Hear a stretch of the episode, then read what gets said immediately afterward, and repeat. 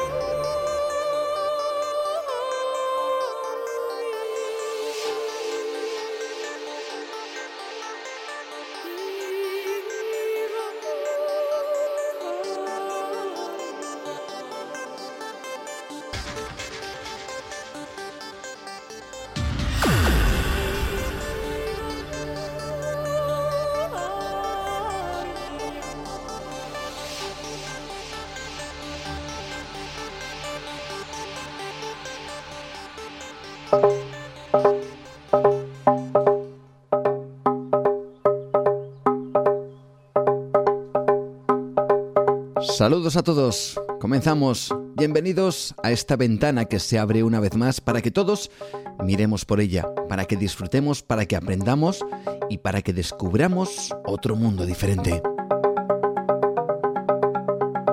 Esta es una música muy especial con la cual queremos iniciar el programa. Porque hoy el País Vasco va a ser protagonista. El País Vasco es tierra de tradiciones ancestrales, con cultura idioma propios. Como cualquier otro pueblo, además, su historia se ha fraguado desde muchos ámbitos, el histórico, el religioso, el cultural, pero también es tierra de misterios y leyendas.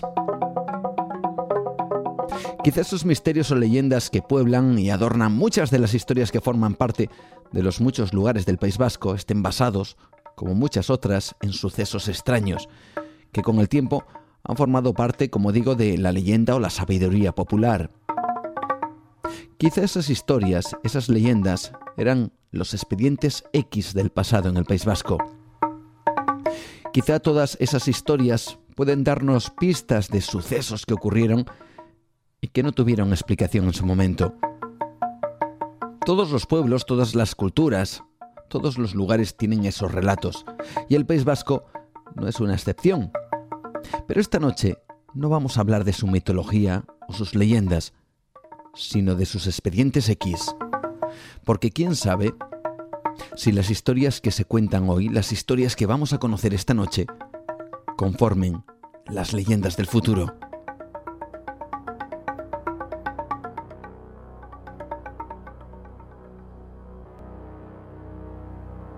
Esta noche tenemos una agenda que nos va a llevar por lo insólito de ciertos lugares, ciertos enclaves, todos ellos con historias que han quedado marcadas como auténticos expedientes X. Muchas son las personas que se topan con hechos insólitos, algunos absolutamente desconcertantes. Sabemos que existen muchas más experiencias de las que se consideran anómalas o extrañas y que la gente, esto ya lo sabemos, los testigos callan por diferentes motivos. Pero a veces suceden fenómenos que rayan tanto la falta de lógica que quien lo vive tiene que contarlo casi como una necesidad. Bueno, pues esas historias y esos testigos están en todas partes de España, en todas partes del mundo, quizá esperando a que alguien las escuche, a que alguien quizá les dé la respuesta a lo que es considerado un auténtico expediente X. Por eso esta noche, a pesar de que lo que sabremos y conoceremos se centre en el País Vasco, en realidad no importa, porque lo que cuenta es el suceso en sí, que pudo ocurrir en cualquier otro lugar, pero ocurrieron en el País Vasco. Y gracias a investigadores que van tras estas historias, podemos conocerlas. Esta noche vamos a charlar con Enrique Chazarra, investigador y colaborador de programas como Cuarto Milenio, que ha recogido en un libro los que son considerados como los mejores 20 expedientes X del País Vasco.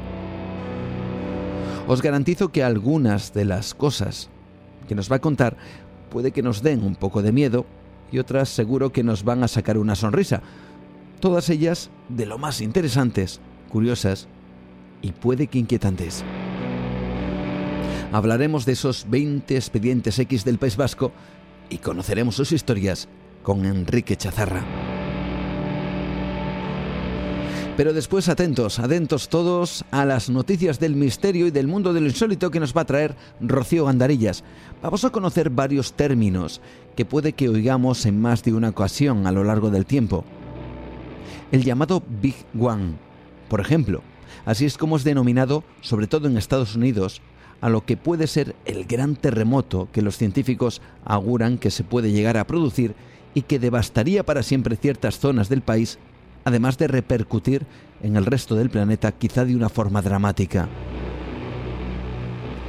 Rocío Gandarillas nos traerá conceptos como la plaga gris, y es que hay cierta preocupación científica por la conocida como nanotecnología, y que podría desencadenar un futuro realmente inesperado para el hombre, y terrible según algunos. O conoceremos esa noticia que ha saltado a los medios generalistas de comunicación, un polémico vídeo de la ISS, de la Estación Espacial Internacional, donde se puede observar algo que parece volar sobre la atmósfera terrestre y de un tamaño realmente desproporcionado para ser un ingenio humano. Ya se habla del ovni grabado por la ISS. Y por cierto, además, Rocío nos trae, como siempre, una serie de cosas curiosas, una lista de cosas que rozan lo curioso y lo insólito, y también con el misterio, que esta noche vamos a conocer. La pregunta es, ¿cuáles son las reliquias más extrañas que se conservan? Bueno, pues Rocío nos va a traer esa suculenta lista llena de historias y objetos sorprendentes.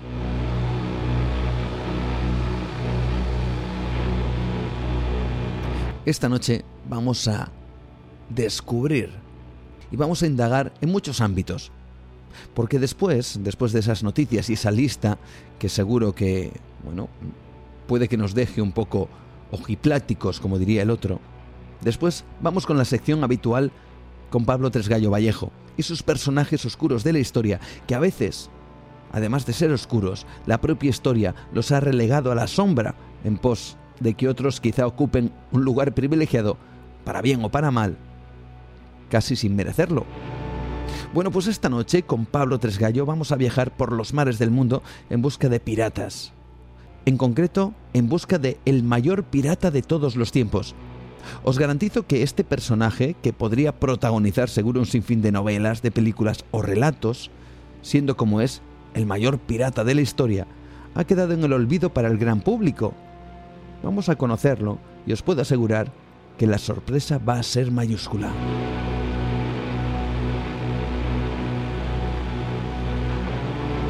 Hemos descubierto la agenda para esta noche, la agenda de nuestros contenidos, así que abrimos nuestra ventana al misterio, a lo insólito, casi casi a lo inexplicable, para descubrir juntos, espero que contigo, estos mundos increíbles.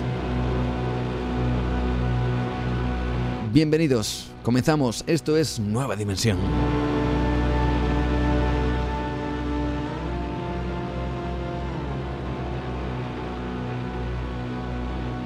Vamos rápidamente, si os parece, a conocer esos mejores 20 expediente X del País Vasco con Enrique Chazarra. No os lo perdáis, va a ser muy interesante ese viaje. En tan solo unos segundos, no te lo pierdas.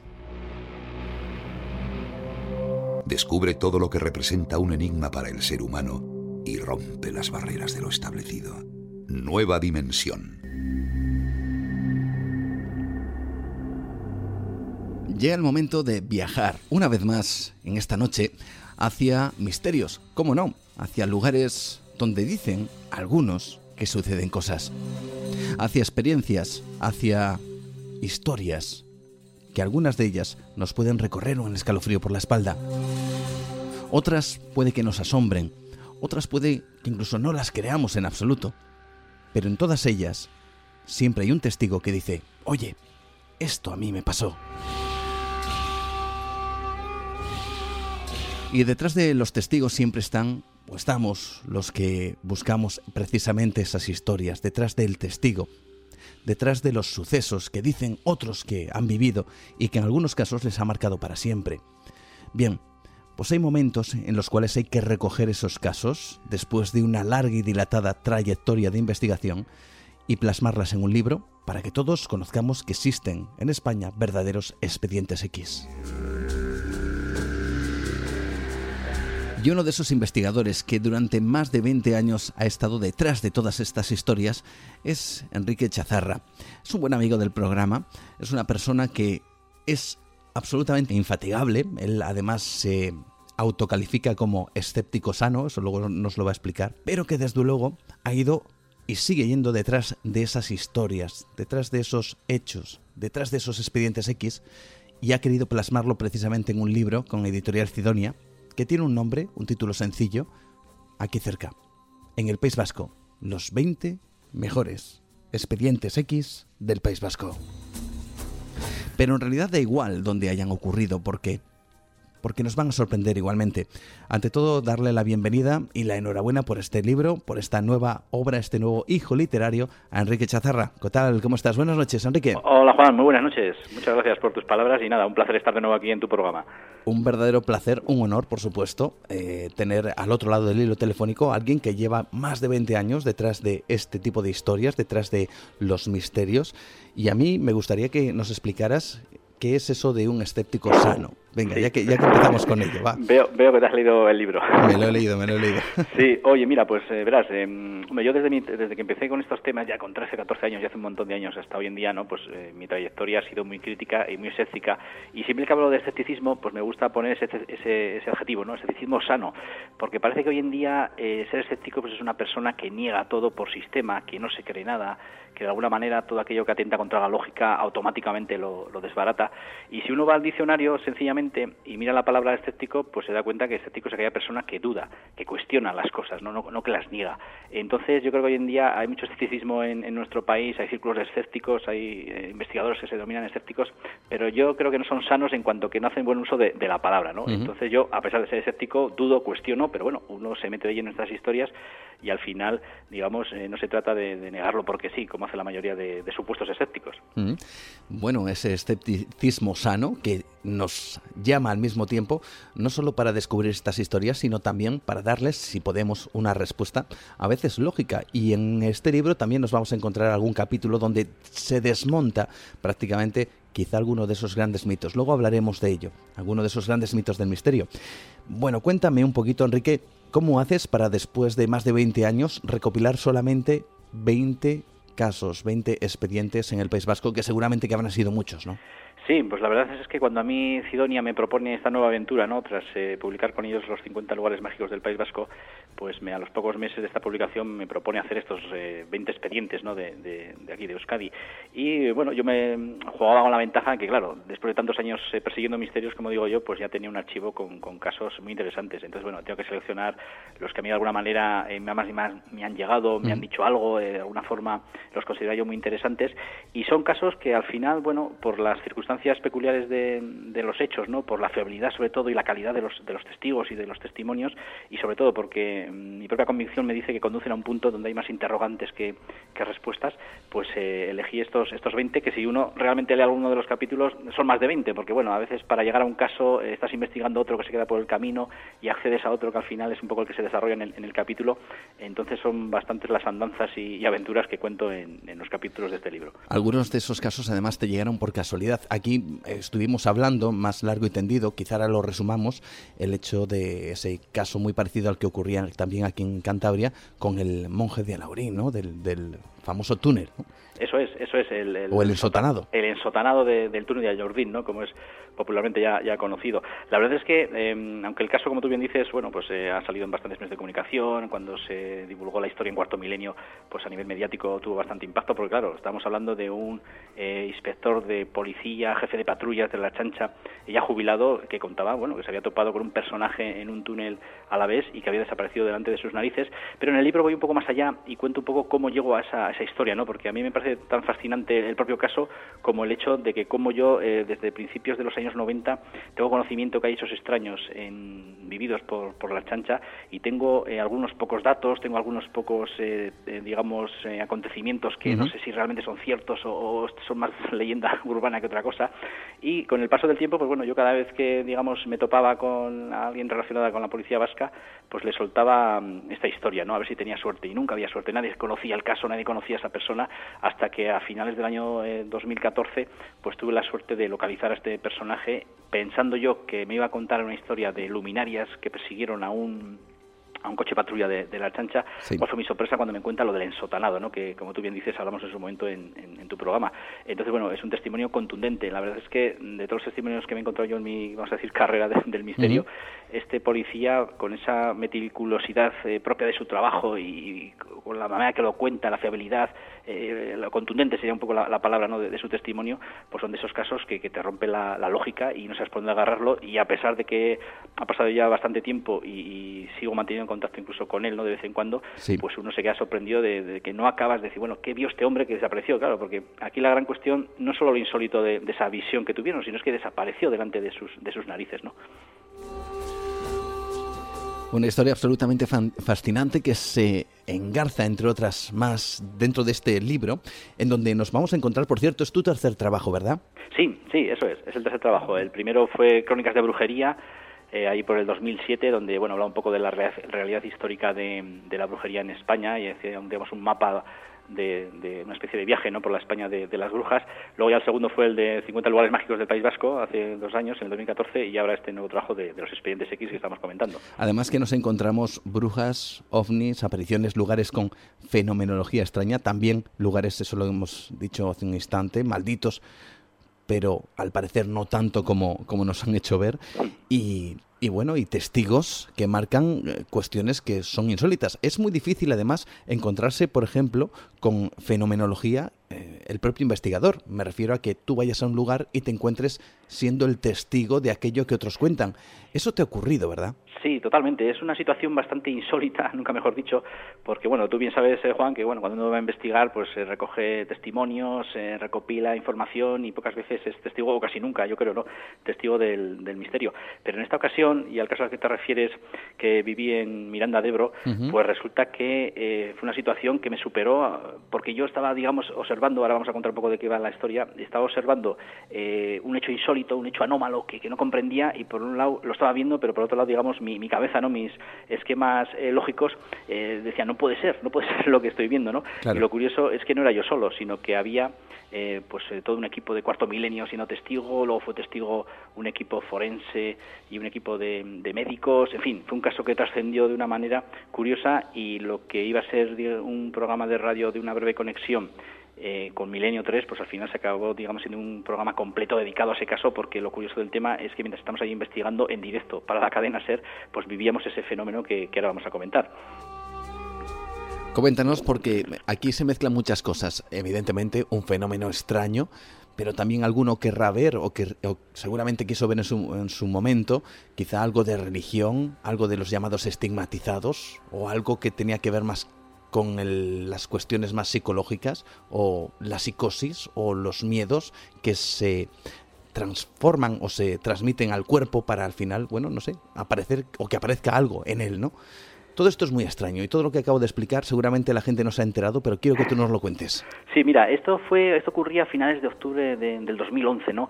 Eh, a mí me llega un caso por el cual en, Miranda de que corresponde a la provincia de Burgos, pero bueno, por cercanía está muy, muy cerquita aquí de, Vitoria, está a 20 minutos de, Vitoria. Resulta que me llega el caso de una pareja que vive en un piso y que está siendo testigo de fenómenos extraños, ¿no? Pues bueno, eh, los, eh, las puertas y cajones de la cocina y de las viviendas se abren solos, eh, los perros que tienen están todo el rato como inquietos, tienen anomalías eléctricas, en fin, una serie de, circunstancias que todas en conjunto pues les estaban inquietando, inquietando bastante, ¿no? Entonces yo cuando me persono allí me encuentro con una pareja efectivamente preocupada por lo que estaban viviendo, hasta el punto de que bueno habían pensado que si eso continuaba así y como no buscaban explicación alguna eh, iban a vender el piso, un piso completamente nuevo en una zona de Miranda nueva. Entonces, eh, a raíz de estos sucesos Resulta que yo en una de las primeras entrevistas, eh, cuando estoy con esta pareja, eh, empiezo a ver que en lo que es en el suelo de la vivienda, en las paredes de la vivienda, hay pequeños puntos, pequeñas gotas de lo que asemeja sangre, de lo que parecía sangre, ¿no? Entonces, claro, eso ya me empezó a desconcertar que qué podía ser aquello, yo pensando igual que eran los animales, los perros, que, bueno, podían tener alguna pérdida de, sangre, los propios eh, habitantes de la casa tampoco sabían a qué podían corresponder esas, esas gotas de sangre. Entonces, paralelamente, esta pareja había pedido ayuda al programa de Cuarto Milenio, ¿no? Entonces, cuando Cuarto Milenio recibe este email, me lo pasan a mí por, bueno, por amistad y colaboración con ellos y yo ya les digo que estaba en ello, que ya estaba trabajando en, ese asunto. Entonces, bueno, mandan a, un equipo de Cuarto Milenio eh, comandado por Javier Pérez Campos, el reportero, y resulta que, bueno, nos empezamos a entrevistar con esta pareja eh, intentando saber, bueno, esas gotas de sangre que aparecían en, el suelo y en las paredes, de dónde, de dónde venía y tenía toda la pinta de, ser sangre. Entonces, eh, bueno, en las jornadas que vivimos con ellos nos quedamos estupefactos porque resulta que en uno de esos momentos Estábamos allí eh, charlando y hablando de todo un poco y la chica concretamente, la mujer de, esta pareja, eh, se acerca donde nosotros y nos enseña lo que es eh, la palma de la mano donde estaba sudorando sangre, estaba manando sangre, ¿no? Entonces nosotros, claro, al ver aquello, yo lo primero que pensé, bueno, nos están engañando, esto tiene que ser algún truco de magia, yo soy muy aficionado al ilusionismo y, lo primero que pensé, esto es algún tipo de truco o técnica ilusionista y nos están engañando, pero lo cierto era que nosotros podíamos ver cómo a través de la piel de, de esta chica manaba, en principio se empezaba a poner como rojizo y poco a poco iba manando un poquito de sangre. No era muy espectacular, no era como los estigmas que antes comentabas, que la gente se pensaba luego que esta mujer estaba estigmatizada, no, no era el caso, pero sí era cierto que ah, le limpiabas lo que es la sangre que le brotaba y, volvía a surgir y de una manera digamos, paulatina, se iba manifestando esa sangre en, en, su piel. Luego le se quitaba la sangre y no tenía lesión alguna, no tenía ningún tipo de herida, no le quedaba ningún rastro, ¿no? Entonces, claro, nosotros cuando vimos eso, eh, la verdad es que no sabíamos por dónde agarrarlo. Eh, automáticamente, bueno, nos pusimos en contacto con, digamos, eh, Iker Jiménez, que estaba coordinando un poco toda esta historia desde Madrid, le contamos lo que habíamos vivido, nos mandan a un equipo de médicos forenses liderado por Aitor Curiel, un eminente forense y criminólogo. Entonces, bueno, eh, se, trata, se trataba de analizar esa sangre, de tomar muestras, de ver un poquito qué sentido tenía todo aquello. Y también el propio médico forense Alto Curiel eh, fue testigo de estas sudoraciones porque estando allí recogiendo muestras, eh, la chica continuaba sangrando y de alguna manera fueron testigos su equipo y todos los que estábamos allí, ¿no? Entonces, claro, llegados a este punto, el desconcierto en la casa fue total, o sea, absoluto. De alguna manera no sabíamos que, a qué estábamos asistiendo, ¿no? El médico eh, inicialmente los primeros digamos eh, comentarios que hizo eh, aludió a la ciencia lógicamente como científico que era y decía que él había oído hablar en la historia de la medicina que aunque eran casos muy escasos había un síntoma que se llamaba hematidrosis por el cual una persona en situación de estrés podía sudorar sangre a través de, los poros de la piel porque se le rompían los vasos sanguíneos, ¿no? Por ese estrés al que estaba sometido. Entonces, claro, deducimos o pudimos pensar que igual esta pareja, sobre todo la chica, al estar agobiada por el tema de los fenómenos paranormales o supuestos fenómenos paranormales que vivían en casa, pues le pudo generar este, este acontecimiento. Lo cierto fue que nosotros, donde toda esa noche eh, vivimos en más de una ocasión esas sudoraciones, eh, entramos en directo para Milenio 3 y lo que iba a ser, como antes te decía, una conexión de 10 minutos para contar brevemente el caso, claro, como en la conexión también estaba, donde la conexión también estaba sangrando, pues al final, eh, digamos, dedicamos por completo el, programa a este caso y fueron dos horas de radio muy intensas porque de alguna manera el desconcierto fue, fue total, ¿no? Yo recuerdo que, bueno, cuando yo participé en el programa, incluso la voz mía me, había cambiado, ¿no? Y desde Madrid me decían, pero Enrique, ¿qué te, qué te pasa? Digo, pues mira, que estoy viendo algo que es incomprensible y mis esquemas lógicos me dicen una cosa, pero lo que estoy viendo es otra, ¿no? Entonces se montó ahí una movida bastante interesante. Eh, luego a nivel de Miranda de Ebro, pues bueno, fue algo mediático que tuvo mucha, mucha repercusión. Luego todo el mundo quería saber dónde era esa casa eh, hubo gente que empezó a darle tintes religiosos y en ningún momento, en ningún momento, digamos, esta pareja, ni mucho menos la, chica, pues eh, digamos iba por esos derroteros, ¿no? no tenía que ver nada con estigmas, no tenía que ver nada con tema religioso y lo curioso es que tal y como aparecieron esas sudoraciones, pues desaparecieron. Eh, la mujer, bueno, a los pocos, a las pocas jornadas dejó ya de sufrir ese tipo de, de, fenómeno y si bien es cierto que cuando más se manifestó fue, pues, las jornadas en las que estuvimos nosotros con ella y que de alguna manera incluso apuntaban, luego posteriormente intervinieron médicos, eh, intervinieron psiquiatras y apuntaron en la, teoría científica que nos había dicho el, médico inicialmente, ¿no? Y de alguna manera también pues ese estrés sometido por la investigación, por los medios de comunicación y tal, pudo agravar también, ¿no? Lo que es la sudoración de, de la sangre. Y la verdad es que, bueno, ahí en el libro relato todo esto que te estoy comentando y, bueno, con esa reflexión de cómo un investigador se convierte en, testigo. Claro. Y luego también me pasó una cosa muy curiosa, ¿no? Porque luego la gente ponía en duda, ¿no? Lo que habíamos visto. Decía que todavía había sido un montaje, de que era imposible, que, que, nos habían engañado, que habíamos alucinado. Claro, estábamos allí como siete, ocho personas. Habíamos alucinado los ocho a la vez, ¿no? Que había sido, ¿qué? Una especie de alucinación colectiva. Entonces, esa sensación que me transmitía la gente de, que no te creía, pues bueno, eh, me dio a entender perfectamente como cuando entrevistamos a, testigos de, lo imposible, ¿no? que a veces se sienten incomprendidos por, por esa situación, ¿no? de que la gente se ríe o no les cree, pues pude, digamos, comprobar en mis carnes esa, esa situación. Convertirse en testigo de lo insólito, ¿no? En testigo de eso que precisamente uno va buscando y que por desgracia o por suerte, no lo sabemos en según qué ocasiones, desde luego que sí, pues son otros los que lo viven y investigadores como Enrique Chazarra son los que van detrás de estas historias. Historias, por ejemplo, como las que cuentas en el libro, a mí me ha fascinado, que es el, el aterrizaje de ovnis en las minas de Gallarta. Cuéntanos, vamos a trasladarnos un poquito a otra temática porque hay muchos expedientes en este libro y evidentemente tocas muchas de estas cuestiones que tienen que ver con el misterio. Sí, mira, pues eh, el caso Gallarta, como se suele conocer, es un caso eh, de una década, digamos, dorada, ¿no? Para el fenómeno ovni, por lo, digamos, la, gran cantidad de casos, por el tratamiento que los medios de comunicación, sobre todo lo que es la prensa escrita, ¿no? Pues eh, daba al fenómeno ovni, que había crónicas, sobre todo aquí en el norte, ¿no? En la Gaceta del Norte, donde JJ Benítez hacía esas crónicas de, esos encuentros con humanoides, avistamientos extraños y absurdos. Entonces, Gallarta es una localidad que está cerca de, Bilbao y hasta los años 90 hubo unas minas que, de hierro que eran explotadas en, esa zona. Entonces aquí eh, me encontré, bueno, de siempre yo había oído el, caso Gallarta, eh, la verdad es que por la distancia en el tiempo y por el tiempo transcurrido, lógicamente, pues eh, me ha sido casi imposible acceder a los, a los testigos porque, bueno, habían fallecido, los familiares no querían saber nada. De alguna manera, un caso que en un principio se consideró fraude, que se consideró que era absurdo y resumido venía a contar en que en una de las, de las cercanías a estas minas había unos solares donde, digamos, toda la escoria, todos los residuos que no valían de la mina se depositaban en esas escombreras y cerca de una de esas escombreras eh, vivía Juan Sillero, eh, un señor que vivía en su casita muy cerca de, de, una escombrera de estas, como te digo, y resulta que este hombre empezó a contar que a partir de pues eso, entre marzo y febrero de 1977 eh, veía luces en el cielo hasta el punto de que llegaron a aterrizar eh, naves extraterrestres eh, delante de su casa, ¿no? cerca de, esta escombrera. Entonces este hombre hablaba de encuentros con humanoides totalmente, pues eso, delirantes, ¿no? de cómo bajaban humanoides en, aquella zona, cómo hablaban con él, cómo le saludaban dándole la mano, en fin, hay un expediente con todas sus declaraciones bien detalladas y la verdad es que son unos encuentros, pues lo que te digo, ¿no? bastante delirantes. Lo que pasa que es curioso porque hay detalles en, estos, en estas declaraciones de este hombre que en una de las ocasiones los propios extraterrestres o humanoides le dijeron en uno de estos aterrizajes, porque fueron varios los aterrizajes que hubo en, Gallarta, resulta que le decían que eh, habían sido detectados y que tenían que marcharse. ¿no?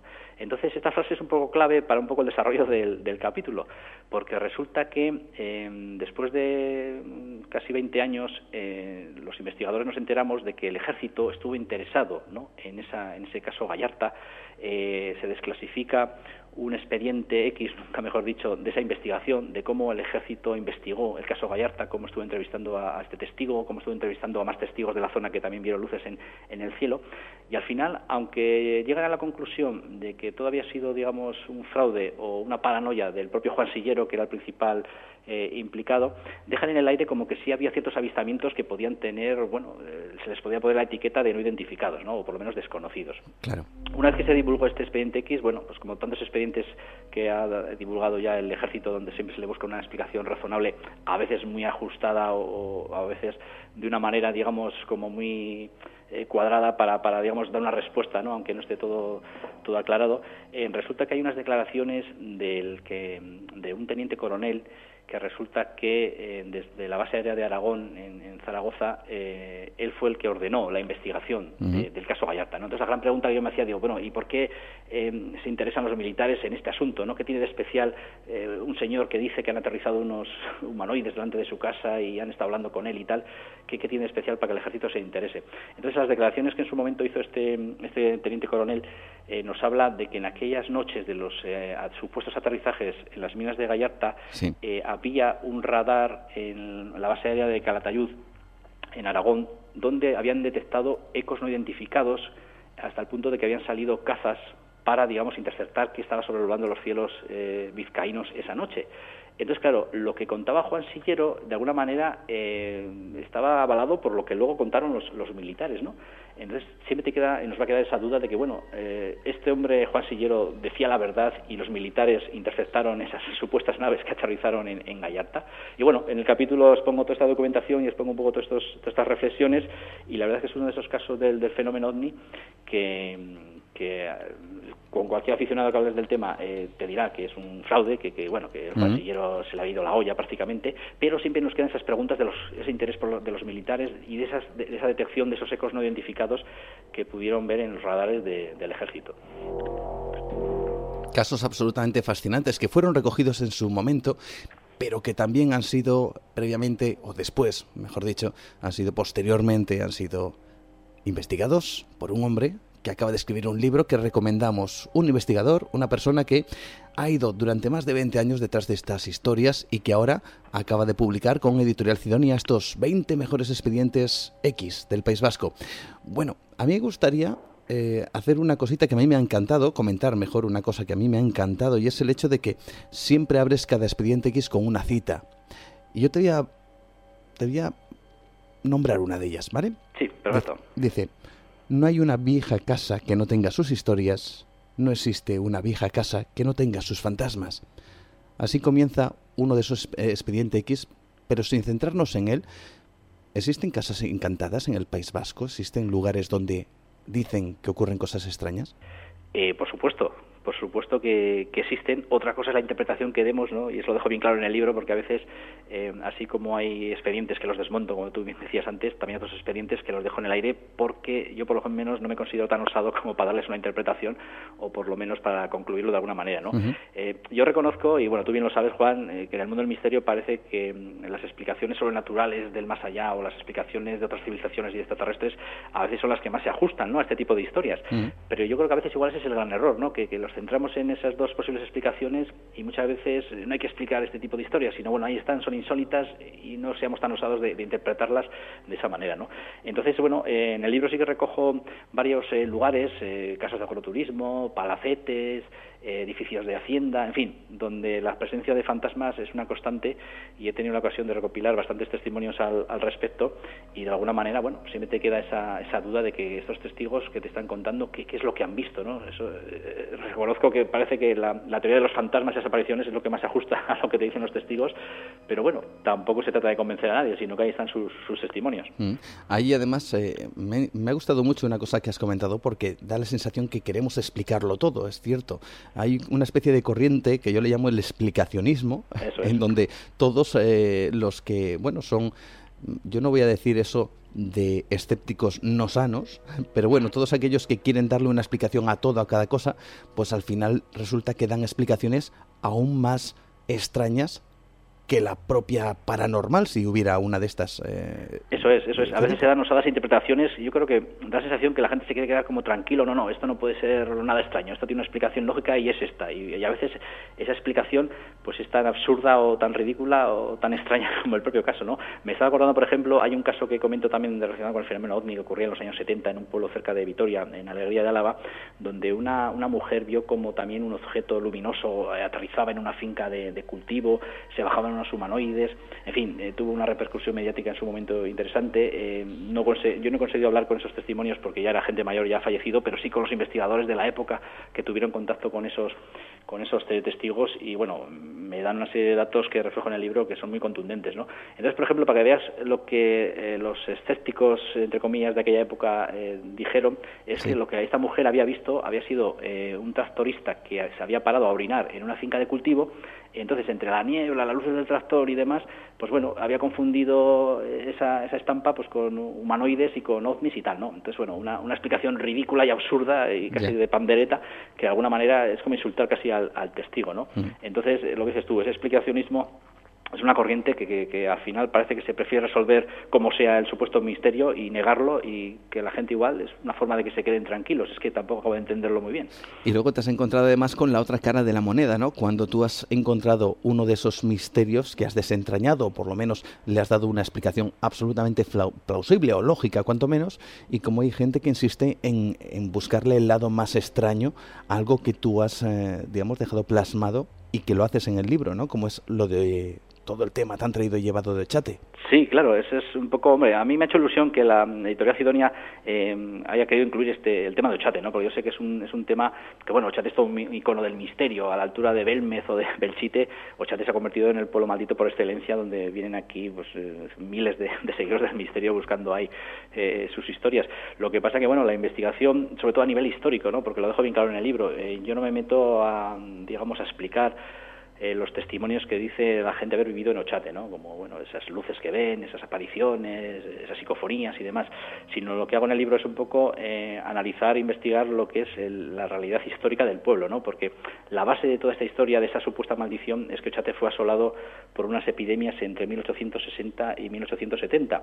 Entonces, claro, la investigación histórica que empecé hace años sobre el pueblo eh, me ha demostrado de que esas epidemias no existieron, de que Ochate desapareció en los años 30 por condiciones y por causas normales como tantos pueblos de España entonces ya esa condición de, maldito entre comillas pues pues eh, no tiene ningún sentido y no es una opinión no es una especulación sino que es, eh, hay documentos no cosa eh, rara en el mundo del misterio que es con documentos en la mano podamos demostrar algo no entonces claro eso yo reconozco que bueno en su momento cuando yo descubrí todo esto me llegué un chasco porque claro yo con 13 14 años era vamos descubrí el misterio casi a la par que descubrió Ochate y a Ochate le tenía mucho cariño como lugar del misterio.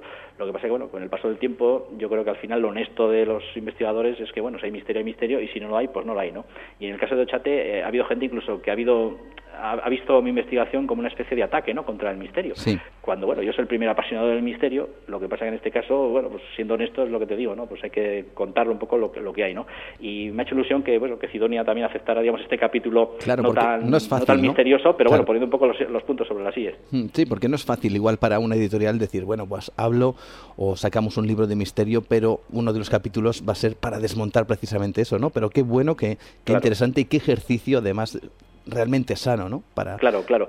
Sí, además eso es lo que ocurre con Ochate, que bueno, que a nivel de los medios de comunicación, pues bueno, siempre les interesa más la historia del fantasma, la historia del ovni, que bueno, que eso también está bien y a mí me interesa y también tengo muchos testimonios que algunos, bueno, no están todos, digamos, explicados. Lo que pasa es que ya cuando planteas esta, esta investigación tan crítica, pues parece que no interesa demasiado, ¿no? Bueno, vamos a mantener ese misterio que se ha creado después de tantos años y ahora no vamos a venir aquí nosotros a, desmontarlo. Por eso yo creo que esa apuesta de Cidonia por este capítulo, vamos, es, es digno de agradecer. Bueno, a mí me gustaría casi casi para terminar que nos contaras una historia. Es una historia que a ti te pasó hace mucho tiempo, mucho, mucho, mucho tiempo, que tiene que ver con fantasmas y que tiene que ver con la compra de un fantasma. Ah, qué bueno. A mí me gustaría que eso nos lo explicaras porque, eh, bueno, son de estos detalles que a uno realmente le, le, surge lo primero una sonrisa y luego le lleva, fíjate tú, porque gracias a este libro, gracias a ese a esa anécdota que espero que ahora nos comentes, me has, me has, hecho recordar esos antiguos periódicos, esas antiguas revistas donde te aparecían ciertos anuncios, donde vendían cosas, objetos que te daban, bueno, capacidades casi casi de, de, superhéroe, ¿no? Poder ver a través de las paredes y, en fin, un montón de cosas que, fíjate, ese impacto me hizo recordar toda esta historia que espero que nos cuentes ahora.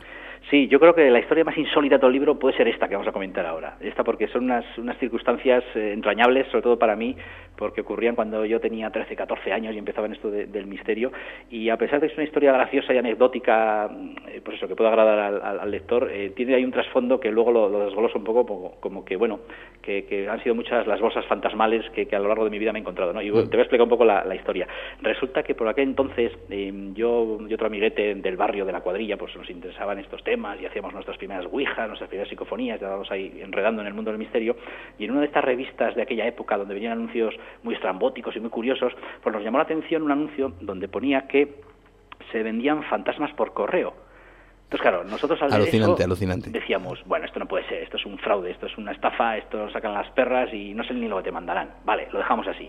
Pero claro, nuestra curiosidad nos picaba más que otra cosa y al final nos decidimos, reunimos las 1.500 pesetas de, los años 80 entre los dos para pedir este, este fantasma, que ya era dinero en aquel entonces, y eh, hicimos el pedido y total que un buen día el cartero nos trae un paquete que venía procedía de una, de una empresa de, de Barcelona que era la que se encargaba de, digamos, eh, distribuir este tipo de, artículos. Y bueno, ahí se supone que venía el fantasma. Entonces nosotros nos juntamos en casa de este amiguete, eh, abrimos aquel paquete pues como si fuera todo un ritual, despacio, a ver qué había, qué no había. Y bueno, y nos encontramos, eh, en primer lugar, una bolsa precintada, aparentemente vacía, y luego una serie de documentación que eran los papeles del difunto. Y se supone que aquel fantasma, el espíritu de aquella persona, estaba encerrada en la bolsa de plástico precintada, ¿no? Entonces, incluso había una serie de consejos para, digamos, eh, que el espíritu estuviese contento y alegre, porque, claro, había otra posibilidad de que a la hora de liberar a ese espíritu de esa bolsa, el espíritu ocasionase fenómenos extraños en, la vivienda, ¿no? Cosa que nosotros estamos deseando, como jóvenes inocentes y con ansias de misterios, lo que más buscábamos era eso más que otra cosa. Y es curioso porque, a pesar de saber de que nos estaban engañando, eh, que nos habían estafado, teníamos como esa curiosidad, ¿no? Por, por qué podía ser aquello, ¿no? Bueno, total, que resumiendo, al final abrimos aquella bolsa, eh, en los días posteriores ni mi amigo ni sus padres que no sabían nada notaron ningún tipo de fenómeno extraño. Pasaron los días y allí nos, vamos, quedó más que confirmado que nos habíamos gastado 1.500 pesetas en, un poco de aire que venía en la bolsa y poco más, ¿no? Y mira que es una documentación que la he intentado buscar y localizar porque es una anécdota que le tengo mucho cariño y, bueno, con el paso del tiempo al final, pues la vida sigue su curso y cada uno ha seguido sus vidas y no he conseguido, digamos, esa, documentación porque me gustaría verla y tenerla en mis manos porque fue una anécdota muy, muy curiosa, ¿no? al final esta batallita un poco así de adolescente que cuento en el libro, pues viene a decir que, bueno, que a lo largo de mi vida han sido muchas las cosas fantasmales con las que me he encontrado, pero que al final yo creo que esa, esa curiosidad ¿no? del investigador es lo que te hace, a pesar de ser escéptico y crítico, pues bueno, seguir adelante y, seguir apasionado por, por el misterio. Mm. Además iba a decir que era el espíritu en esa documentación, si no recuerdo mal, de alguien del oeste americano. Sí, eso es, efectivamente, efectivamente, sí, también lo cuento en el libro. Recuerdo que era curioso que nos habían enviado un personaje que había fallecido en 1800 y pico y que había vivido en no sé qué poblado del, lejano oeste y tal, ¿no? O sea, que todavía encima era un fantasma con cierto glamour, ¿no? De una época como es la época de, los vaqueros y los indios, ¿no? Del, salvaje oeste. Hay una, antes comentabas que hay, en todos los capítulos eh, pongo frases pues de psiquiatras, matemáticos, físicos y tal, que tienen que ver con el mundo del misterio, ¿no? En general, y son, no sé, frases que a mí me gustan porque son muy reflexivas y a veces eh, dicen cosas eh, bastante interesantes. Y con esto de la curiosidad y esto que estamos comentando de la bolsa del fantasma, hay sobre todo una, una frase de Javier Sierra, nuestro querido amigo Javier Sierra, el cual eh, engloba un poco, yo creo, el interés que todos tenemos por, por este tema del misterio, ¿no? que viene a decir que el misterio equivale a, a curiosidad, ¿no? a la necesidad de despejar incógnitas. Entonces yo creo que esa curiosidad que tuve en aquel momento con 13 años abriendo esa bolsa de fantasmas y la curiosidad que pueda tener ahora en un nuevo caso que estoy, eh, digamos, investigando, pues yo creo que eso no ha cambiado. ¿no? Con otro punto de vista, puedes saber más, puedes saber menos, pero al final, digamos, la curiosidad es lo que los mueve a los investigadores a perseguir el misterio. Un trabajo absolutamente recomendable. Evidentemente no vamos a hablar de todos los 20 expedientes X que aparecen en este libro, entre otras cosas porque en cada uno de los capítulos vas enlazando también otros casos, otras historias interesantes y todas ellas tienen mucho que ver pues con esto que hablamos, ¿no? Ya sé que es una palabra que se repite mucho y más en este tipo de programas, pero es que es cierto, ¿no? El misterio. Pero el misterio muchas veces, mm, pues eso, representa una pregunta tan solo, ¿no? Cualquier cosa que nos eh, anime a saber un poquito más allá, pues hasta que descubrimos esa respuesta seguirá siendo un misterio. Y aquí, en este libro, existen muchas de esas preguntas y alguna que otra respuesta. Con Editorial Cidonia, los 20 mejores expedientes X del País Vasco. Como podéis eh, comprobar, amigos, no hace falta eh, ser del, del País Vasco para enamorarse de este tipo de historias que aparecen en el libro. Enrique Chazarra, auténtico placer una vez más tenerte con nosotros en Nueva Dimensión. Igualmente, Juan, te agradezco un montón tu interés y nada, a ver si nos vemos pronto. Claro que sí, nos veremos pronto, seguro que sí. En, febrero igual nos vemos. Ah, sí, sí, por ahí va los tiros. Muy bien, un placer. Un fuerte abrazo, Juan. Gracias. Hasta, luego, gracias. Fenómenos extraños, ovnis, apariciones, misterios de la historia y de la ciencia. Nueva dimensión, con Juan Gómez.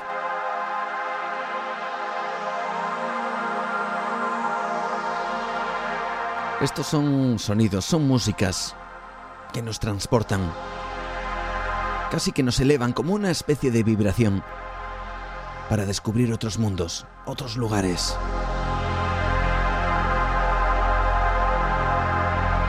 Sonidos que nos hacen mirar a través de nuestra ventana al misterio y quizá descubrir que la realidad no es como nos la cuentan, que existe otra, otra bien diferente, que puede haber otro mundo diferente. Otro que nos rodee, otro que esté ahí presente pero que no percibamos. Que no alcancemos a tocarlo y solo de vez en cuando haya personas que en momentos determinados hayan vivido una experiencia extraña, un suceso insólito, y que haya habido personas como Enrique Chazarra, nuestro compañero, que las haya recogido y las haya calificado como auténtico expediente X. También son sonidos que nos ponen en contacto. Todos y cada uno de nosotros, estéis donde estéis, en cualquier parte del mundo. Es cierto que, y nos lo decís a través de las redes, que nos tenemos que acordar, por supuesto, no solo de saludar a todos los que nos escucháis en diferentes lugares del mundo, como Islandia, como Noruega también, que nos ha llegado una, un mensaje esta semana, como Canadá, como Chile, como Argentina, como México, sino también, por supuesto, todos los que nos escuchéis que estáis en Málaga, en Sevilla, en Barcelona, en el País Vasco, hoy protagonista, en muchos lugares, en Extremadura, en Galicia, en Asturias, en fin, todos y cada uno de vosotros sois la clave por la cual hacemos este programa, hacemos Nueva Dimensión. Por eso hay esa unión, ese contacto directo a través de nuestras redes sociales, a través de nuestras vías, en la cual compartimos muchas cosas, como las noticias que esta noche nos va a traer Rocío Gandarillas. Ya sabéis que nuestra página en Facebook, Nueva Dimensión Cantabria, está abierta para que todos podráis, podáis compartir y podéis también hacer vuestros comentarios, vuestras eh, críticas si así lo deseáis, también vuestras sugerencias, vuestra forma de ver el programa y también, bueno, pues todas esas experiencias, si así las tenéis, que nos las contéis. Aquí es vuestra ventana al misterio y nosotros, los oídos que escuchan atentamente vuestras historias.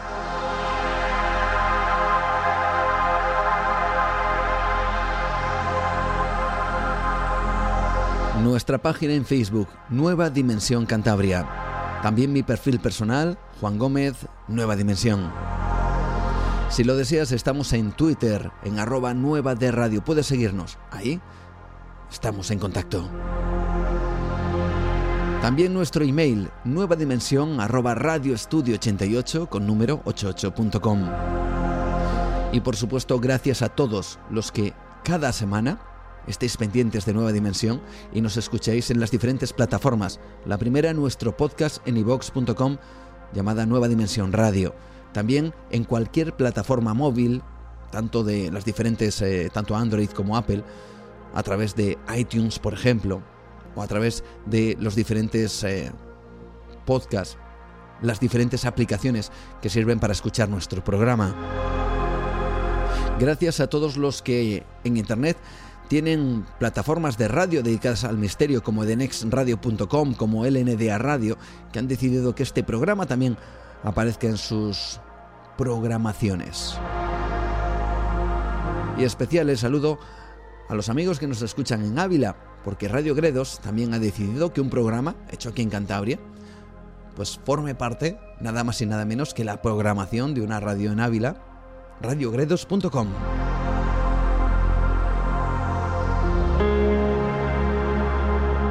Y ahora sí, esta ventana, estas músicas nos transportan a otro mundo bien diferente al que hemos descubierto con Enrique que a otro bien diferente del que hemos descubierto con Enrique Chazarra. Vamos al mundo de lo insólito, de las noticias curiosas, al mundo que nos trae Rocío Gandarillas aquí en Nueva Dimensión. En un instante, como siempre te decimos, no te lo pierdas.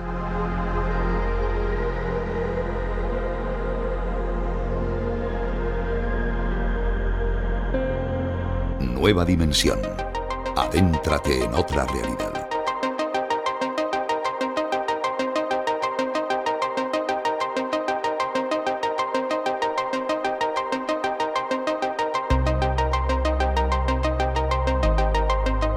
Conexión directa, desde luego, la que hacemos juntos a través de este programa, a través de Nueva Dimensión. Y la conexión nos lleva, en este caso, a la actualidad, a las noticias, a lo insólito, que siempre nos trae nuestra compañera Rocío Gandarillas. Y esta noche tenemos la oportunidad de viajar a diferentes lugares gracias a esas noticias y también a diferentes curiosidades y diferentes objetos que se esconden en ciertos sitios. Bueno, todo esto lo he dejado como muy en suspense, muy en, el aire, y todas esas cosas las va a despejar Rocío, que ya la tenemos aquí en, los micrófonos de Nueva Dimensión. Hola, buenas noches, Rocío, ¿qué tal? Hola, muy buenas noches, Juan. Vamos a descubrir un montón de historias y que algunas de ellas nos pueden resultar un poquito inquietantes de cara al futuro, ¿no? Sobre todo la primera de ellas, ¿verdad? Muchas, muchas cosas. Estar muy atentos porque esta noche traemos eh, una selección muy, muy, muy interesante. Y llena de sobre todo en la parte final, que seguro que nos va a sorprender.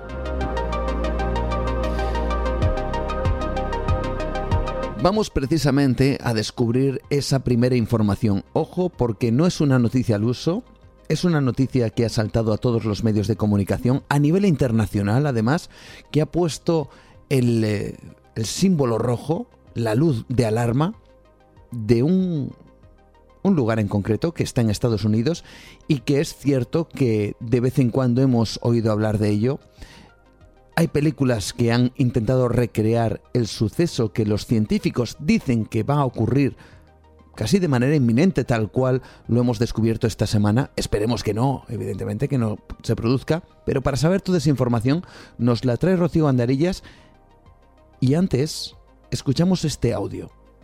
Algo que nos va a poner sobre la pista de lo que vamos a hablar esta noche con Rocío. Escuchamos. Nueva Dimensión con Juan Gómez. Ah, bueno. Vale, grabando. Primera pregunta. ¿Cómo es que nadie predijo lo que ha ocurrido en Nevada? Porque no sabíamos que allí había una falla. Profesor. ¿Tiene un segundo? Sí, lo siento, disculpe. ¿Qué pasa? Los pulsos actuales en las estaciones de seguimiento a lo largo de toda la falla de San Andrés. Las medias han subido de 82 a 85 y los mayores repuntes corresponden a San Francisco. Más de 20 puntos por encima de lo que vimos en Nevada. No, no, no, no puede ser. Lo hemos comprobado dos veces. Y hemos reseteado todos los instrumentos. No hay duda. No. ¿Y si en realidad fue un movimiento precursor? A lo largo del borde oriental de la falla transformante que va de Los Ángeles hasta San Francisco. ¿Está diciendo que toda la falla de San Andrés podría ceder? Sí, eso es lo que estoy diciendo. ¿A quién avisamos? A todo el mundo.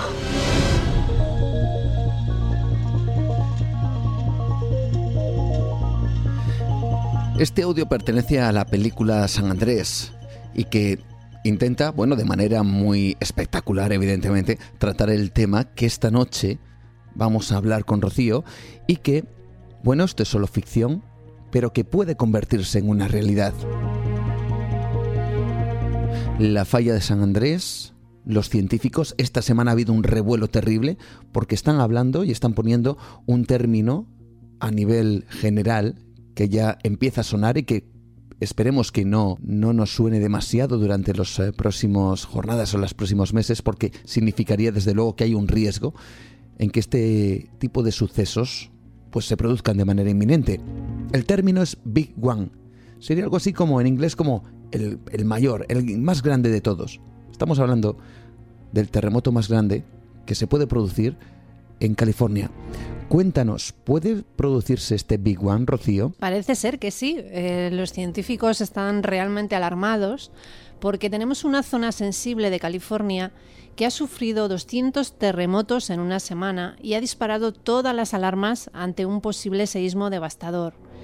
Y es que los terremotos en el sur de California no deberían de ser noticia. Esta zona del mundo registra alrededor de unos 10.000 temblores al año, la mayoría imperceptibles. Pero si se producen todos en una misma semana y en un mismo sitio, los expertos se ponen muy alertas. Esto sucedió la semana pasada cuando se registraron más de 200 sismos en el Salton Sea, un lago en el extremo sur de California, cerca de la frontera con México. Se trata de la mayor actividad registrada en el lugar desde que hay sensores y ha provocado una alerta inquietante que ha durado toda una semana. La zona de Salton Sea está justo al final de la falla de San Andrés. Los movimientos eh, hacen cosquillas a la gran falla, por así decirlo. Entre los temblores que comenzaron el lunes, hubo tres que superaron la magnitud 4. El pasado día 27, la Oficina de Emergencias del Gobernador emitió un comunicado pidiendo a todas las instituciones y a todos los californianos que estuvieran alerta ante la posibilidad de un gran terremoto. algo que no ha pasado en esta zona en la falla en 300 años. El Ayuntamiento de San Bernardino, por ejemplo, decidió incluso cerrar sus instalaciones.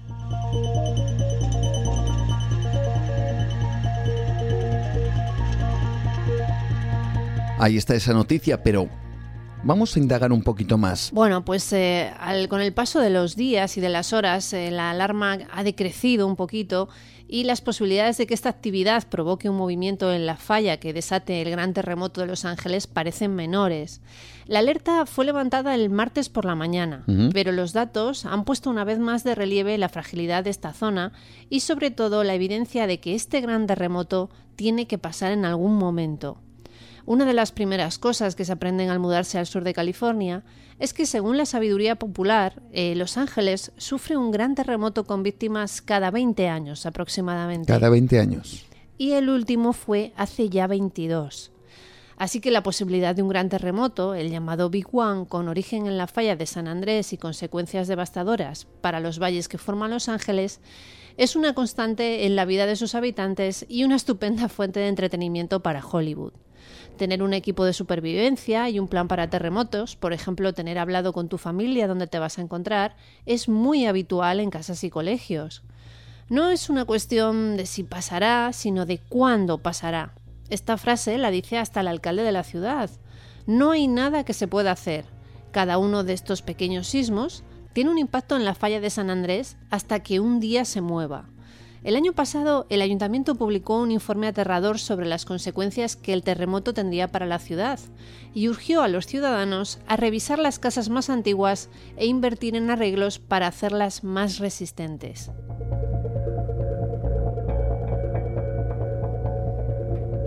Parece que la ciudadanía de Los Ángeles y alrededores, California en general, bueno, pues tienen bastante asumido que es inminente, lo acaba de decir Rocío.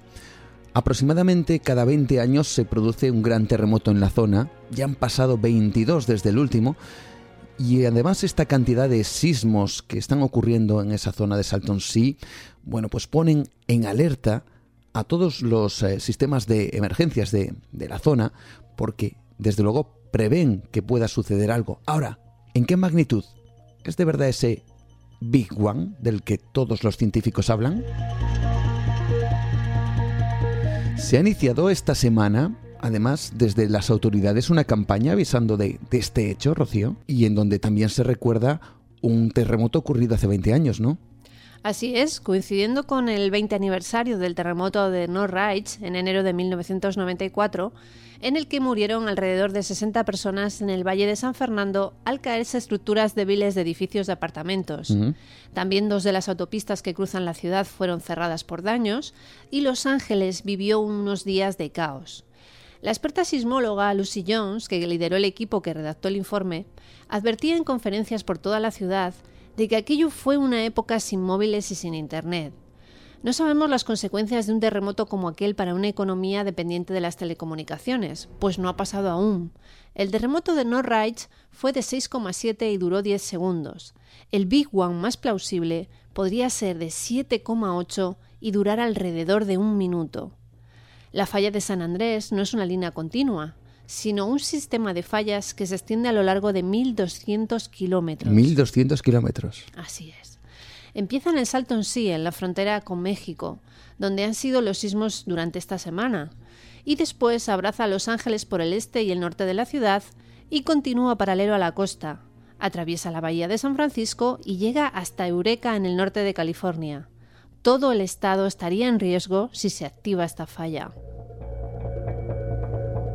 Nueva dimensión. Bueno, ¿se ha hecho algo? Es decir, ¿se ha colocado algún tipo de medida, algo que de alguna manera alerte a la población? Recordemos 1.200 kilómetros, toda la población circundante de Los Ángeles y de la zona de la falla de San Andrés en general. Claro, ¿cómo avisas a todo el mundo? Como decía esa parte de, de la película, ¿no? De San Andrés que hemos escuchado antes. ¿Se ha colocado algún sistema, algo que permita a la población por lo menos reaccionar lo antes posible? Pues sí, justo la semana pasada, el gobernador de California, Jerry Brown, aprobó una ley que establece la estructura administrativa para que haya un sistema de alertas de terremotos en el estado.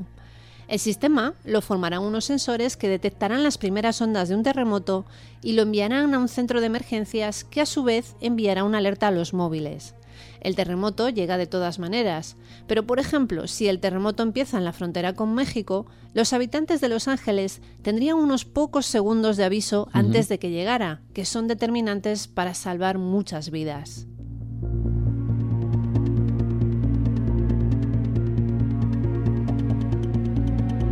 Bueno, ahí estaba esa noticia. Hemos querido recoger los datos que se han ido publicando, las declaraciones de los diferentes expertos que hay en Estados Unidos han dado su opinión, los investigadores, los científicos que están detrás de esta alarma, ¿no? Porque es cierto, es lógico, lo comentaba Rocío antes, eh, toda la población está casi casi concienciada de que algo de eso va a ocurrir. No sabemos si mañana, si pasado, si dentro de un año, no lo sabemos, pero que desde luego dicen las autoridades que va a suceder, que va a ocurrir ese Big One, ese gran terremoto que puede que, esperemos que no, lógicamente sea catastrófico para la zona, ¿no? Y claro, esa sensación de incertidumbre, si va a ser mañana, pasado, en fin, es algo que desde luego no nos podemos imaginar. Y ahí están los científicos que cada vez que sucede algo, algo anómalo, algo extraño en la Tierra, alguno de estos sismos que se repite una y otra vez, pues es normal, es lógico que las alarmas, las luces rojas, se disparen. Adéntrate en otra realidad con Juan Gómez. Estaremos desde luego atentos a toda esa información y esperemos también desde luego que todo se quede ahí, en una mera información, en una mera luz roja. Bueno, pero hay otro tipo de luces rojas que nada tienen que ver con los terremotos, pero sí con, con la ciencia, con la tecnología y con los avisos que dan muchos científicos acerca de las nuevas tecnologías, los nuevos inventos que en un futuro desde luego nos pueden dar pues muchísimos avances y muchísimas cosas positivas y buenas, pero que también tienen su lado negativo, incluso su lado más desastroso. Vamos a hablar ahora de nanotecnología, otra de esas noticias que nos trae Rocío Gandarillas, porque desde luego el futuro, gracias a la ciencia, gracias a ciertos elementos como esa nanotecnología con la cual se está trabajando, puede ser muy prometedor, ¿no? Pues sí, eh, así es. De hecho, el Premio Nobel de Química entregado este miércoles premia a los pioneros de las nanomáquinas. En algunos círculos se ha popularizado la idea de que estos dispositivos comiencen a replicarse solos y perdamos el control. Los científicos no siempre trabajan en investigaciones sesudas y abstractas. Lo demuestra el hecho de que tres investigadores europeos recibieran este miércoles el Premio Nobel de Química por inventar motores, cadenas, bombas, ejes, interruptores e incluso un pequeño coche. Eso sí, a una escala tan mínima que sus dispositivos miden la milésima parte del grosor de un pelo. Al igual que ocurrió cuando los hermanos Wright comenzaron la historia de la aviación en un momento en que aún no se sabía para qué servía volar, la Real Academia de Ciencias sueca reconoció ayer a Jean-Pierre Sauvage, a Sir Fraser Studar y a Bernard Feringa por inaugurar un campo, el de las nanomáquinas, o las máquinas más pequeñas del mundo. Como vemos, un campo prácticamente en ciernes en cuanto a su creación, aunque hemos oído cosas fascinantes, ¿no? Un coche del tamaño de, bueno, infinitísimamente más pequeño que un pelo. Bueno, ¿quién se puede imaginar algo así? ¿Y qué tecnología podía crear eso? Nos hablan de cosas increíbles. Nos hablan de que estas eh, podrían permitir en el futuro crear robots capaces de liberar medicamentos de forma controlada, detectar y atacar a células cancerosas o incluso fabricar tejidos o materiales inteligentes. Otros han ido incluso más allá y han propuesto que en el futuro podrían transformar las ciudades y servir para crear puentes y tuberías capaces de autorrepararse a escala microscópica. El potencial es inmenso, dijo Mark Miodognitz, que es un gran experto en el tema, en el periódico The Guardian. Bueno, parece un futuro prometedor. Pero ahora nos vamos de nuevo al cine, porque hay una película que se estrenó hace ya unos cuantos años, que era asimismo un remake de una de estas grandes películas en blanco y negro de serie B llamada Ultimátum a la Tierra. Bueno, pues en esta versión más moderna, mucho más actual, había estas pequeñas máquinas, esta nanotecnología, que no es que construyera puentes, como acabamos de escuchar ahora mismo, sino que destruía absolutamente todo aquello que había creado el hombre.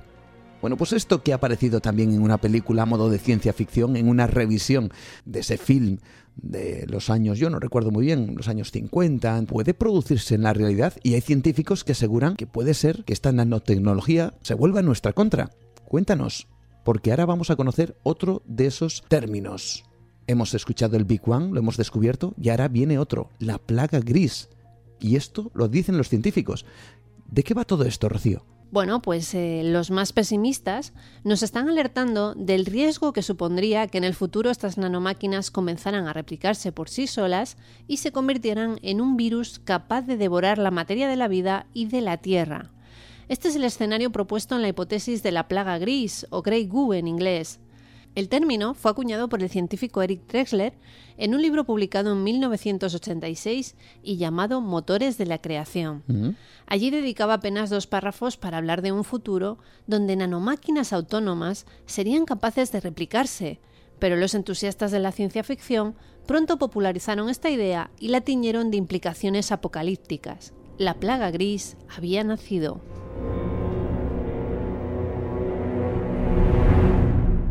Nueva Dimensión con Juan Gómez. Ya en el año 1986 ya se hablaba de esta nanotecnología. Fijaos, amigos, y ya se contaba casi o se especulaba con la posibilidad de ese futuro donde esa misma nanotecnología acabará con la vida. En fin, algo de lo más sorprendente y que llega a día de hoy y en esta misma semana.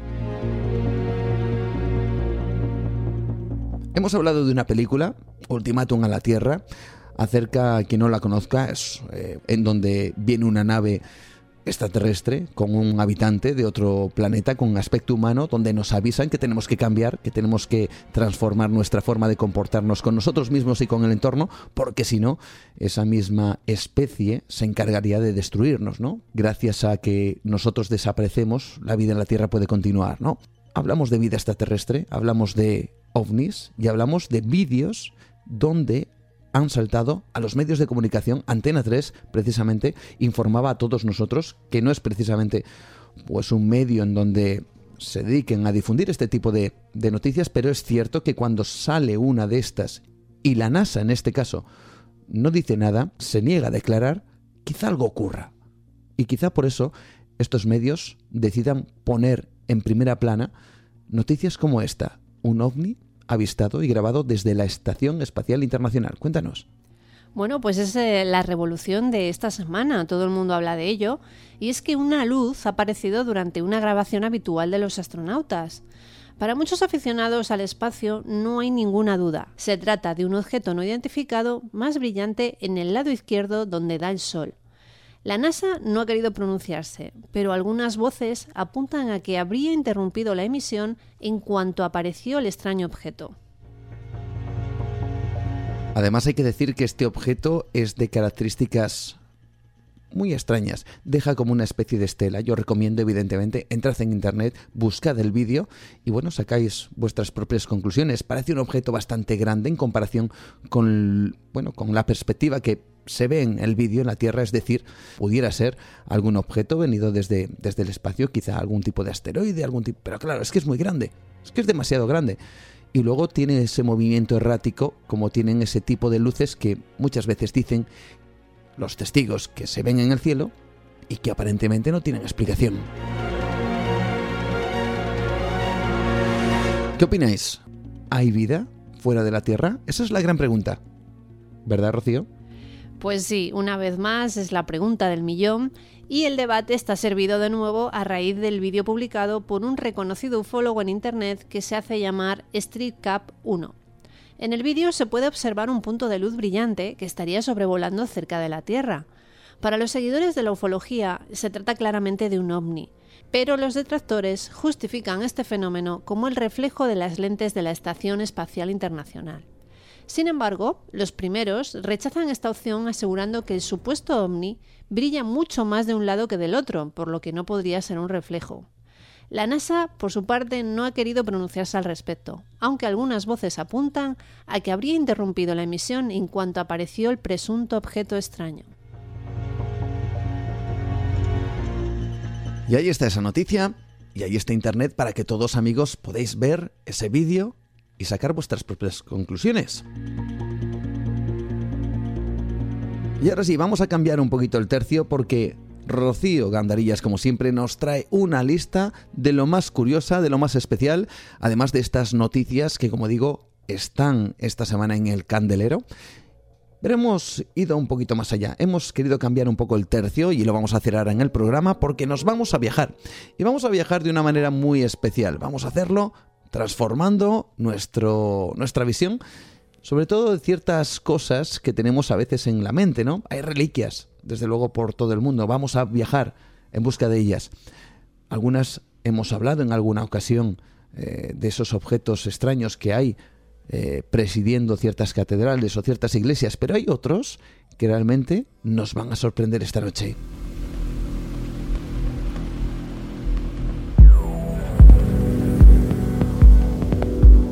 ¿Por qué? porque hay una noticia que esta semana ha salido y nos ha dado el pie, lógicamente, a ir descubriendo pues cuáles son esos objetos raros, casi de coleccionista, que se tienen y se conservan como auténticas joyas de la historia, pero que nos van a sorprender por su procedencia y evidentemente por su historia. Son reliquias imposibles, o cuanto menos curiosas. Cuéntanos, Rocío, ¿por qué viene todo esto? Pues viene porque hace solo unos días, durante una subasta, las cenizas de Truman Capote fueron vendidas por la friolera de 45 mil dólares, aproximadamente unos 40 mil euros. Puede parecer algo descabellado, pero lo cierto es que esta es una práctica que lleva sucediéndose desde hace muchos siglos. No en vano, la conocida Orden de los Templarios vendió tantos trozos de la Veracruz como para llenar tres catedrales. Madre mía. Y lo mismo sucede con la barba de Mahoma o con los dientes de Buda. En base a ello, hemos elaborado una lista con los objetos de culto más extraños que se conservan a día de hoy. Bueno, pues vamos con esa lista. La barba de Mahoma, en fin, eh, la, la, Veracruz, un montón de objetos raros, extraños, que se consideran reliquias y que también dicen que tienen su poder. Atención, porque este es uno de esos primeros objetos. Vamos a sorprendernos. Cinco de ellos nos los trae esta noche aquí, Rocío Gandarillas. El primero de ellos, los dedos de Galileo. Cuéntanos. Pues Galileo Galilei, eh, ya sabéis todos que se hizo famoso en el siglo XVIII por revolucionar las primeras leyes sobre el movimiento y formular varias teorías en el campo de la astronomía. Por eso, no es extraño que cuando fue trasladado a su tumba en 1737, varios devotos le arrancaran nada menos que el dedo pulgar, el medio, un diente y una vértebra. Curiosamente, en junio de 2010, fueron halladas en Italia parte de estas reliquias, muchas de las cuales están expuestas a día de hoy en un santuario del país junto a un par de telescopios que él mismo inventó. Ahí están, alguien le roba los dedos a Galileo y lo utiliza como, bueno, amuleto, reliquia, recuerdo. ¿Qué opináis?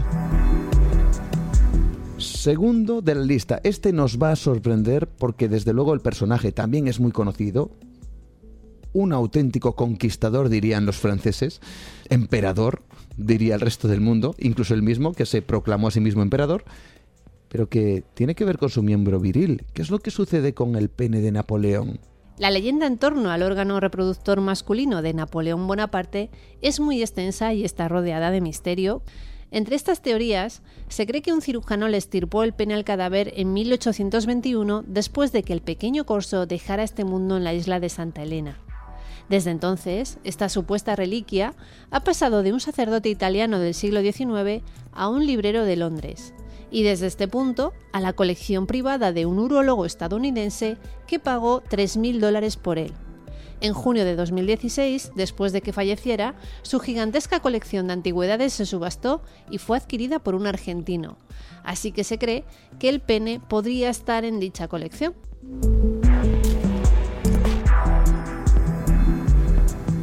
Vamos con más reliquias curiosas. Los ojos de Einstein. Sí, suena un poco terrible, pero después de la muerte de Albert Einstein en 1955, sus ojos fueron separados de su cadáver para guardarlos como reliquia. Posteriormente fueron a parar a su oftalmólogo, Henry Abramos, que murió en 2009. Y a día de hoy se cree que están guardados en una caja fuerte de Nueva York, aunque se desconoce cuál es su paradero exacto.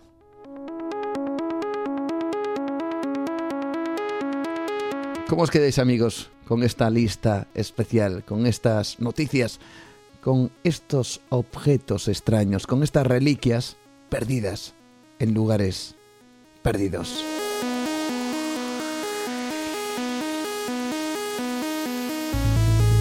Seguimos adelante. Cuarta posición, el último aliento de Thomas Alva Edison. Pues sí, parece imposible, pero a día de hoy en el Museo Henry Ford de Michigan cuentan con un tubo de ensayo que presuntamente guarda el último suspiro de Edison. Al parecer, cuando murió en 1931, su médico puso una ampolla abierta junto a su boca en la que el popular inventor exhaló su último suspiro de vida. Esta quedó en manos de su hijo hasta que la cedió al amigo de su padre Henry Ford, más conocido por dar vida a la popular marca de automóviles. ¿Quién os lo iba a decir? En un museo se encuentra un tubo de ensayo, vamos a decirlo así, con el último aliento, dicen, de Thomas Alva Edison. Decidme o no si esto es curioso. Y vamos con la última de estas reliquias. En quinta posición, dicen, también hablamos de dedos. La primera fue los dedos de Galileo y ahora el dedo del gatillo de Pancho Villa. Cuéntanos, Rocío.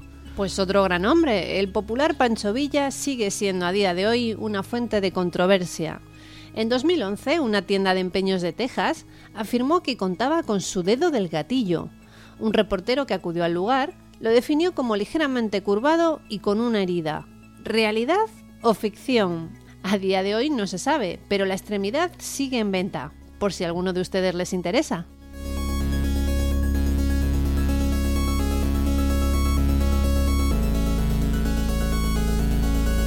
Fantástico trabajo, fantástica labor de documentación y por supuesto, pues algo que nos deja perplejos aquí en el programa. Siempre las noticias, los detalles, las historias y la lista que nos acostumbra a traer Rocío Bandarillas en sus noticias de lo insólito.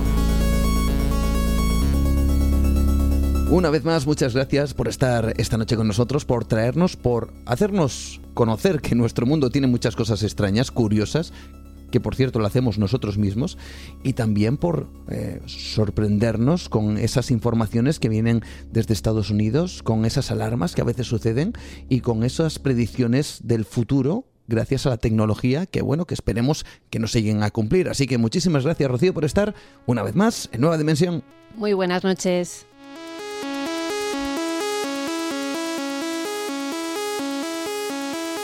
Una realidad oculta. Nueva Dimensión. Con Juan Gómez.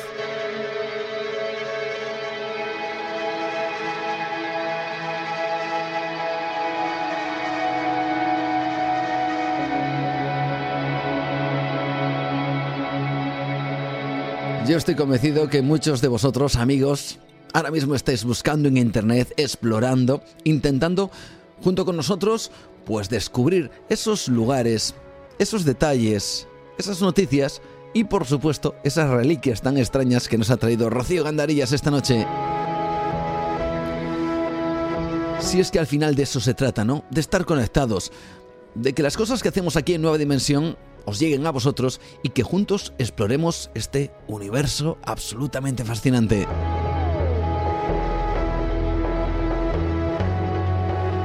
Así que una vez más, desde luego esa conexión tiene que existir, sin vosotros no la habría evidentemente y esto no tendría ningún sentido. Gracias por estar ahí.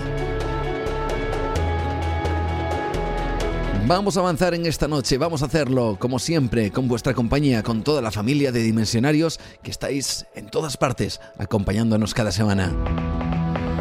Y también participando en nuestras eh, redes sociales y en nuestras vías de contacto que una vez más te recordamos en esta noche. En Facebook Nueva Dimensión Cantabria. Sabes que ahí te vamos eh, ofreciendo diferentes informaciones como las que nos ha traído Rocío pero también las eh, diferentes pero también los diferentes temas que tratamos aquí en el programa y que semana tras semana os traemos, os adelantamos a través de nuestra página Nueva Dimensión Cantabria y también a través de mi perfil personal, Juan Gómez Nueva Dimensión.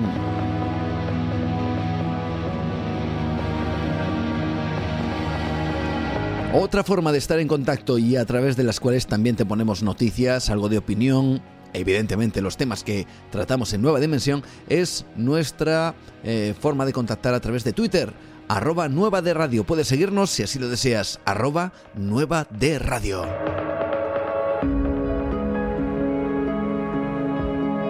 Ya sabes que puedes descargarte nuestro programa en ivox.com, en iTunes. Nuestro podcast es Nueva Dimensión Radio y que estamos también muy presentes en diferentes plataformas en internet como es edenex.com, como es lndradio.com, en radiocredos.com y un montón de amigos, todos vosotros, todos los dimensionarios, los que hacemos esta gran familia, pues tenemos una buena oportunidad de poder estar en cualquier parte del mundo y gracias a esa gran herramienta como es Internet, escuchar y compartir este mundo absolutamente fascinante que llamamos misterio.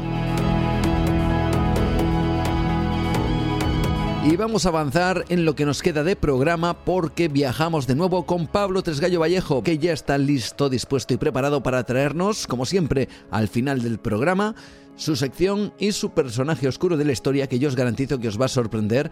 Además es un personaje que siempre eh, su entorno ha navegado entre la literatura, los relatos, las leyendas, la magia incluso, la historia evidentemente, y también el mundo de Hollywood, que tiene mucho que ver en la siguiente parte del programa, con Pablo Tresgallo Vallejo, con un personaje que desde luego nos va a sorprender. A mí por lo menos lo ha hecho. Así que todo el mundo preparado, atentos, que comenzamos con nuestro personaje oscuro de la historia que nos trae nuestro compañero en un instante aquí en Nueva Dimensión.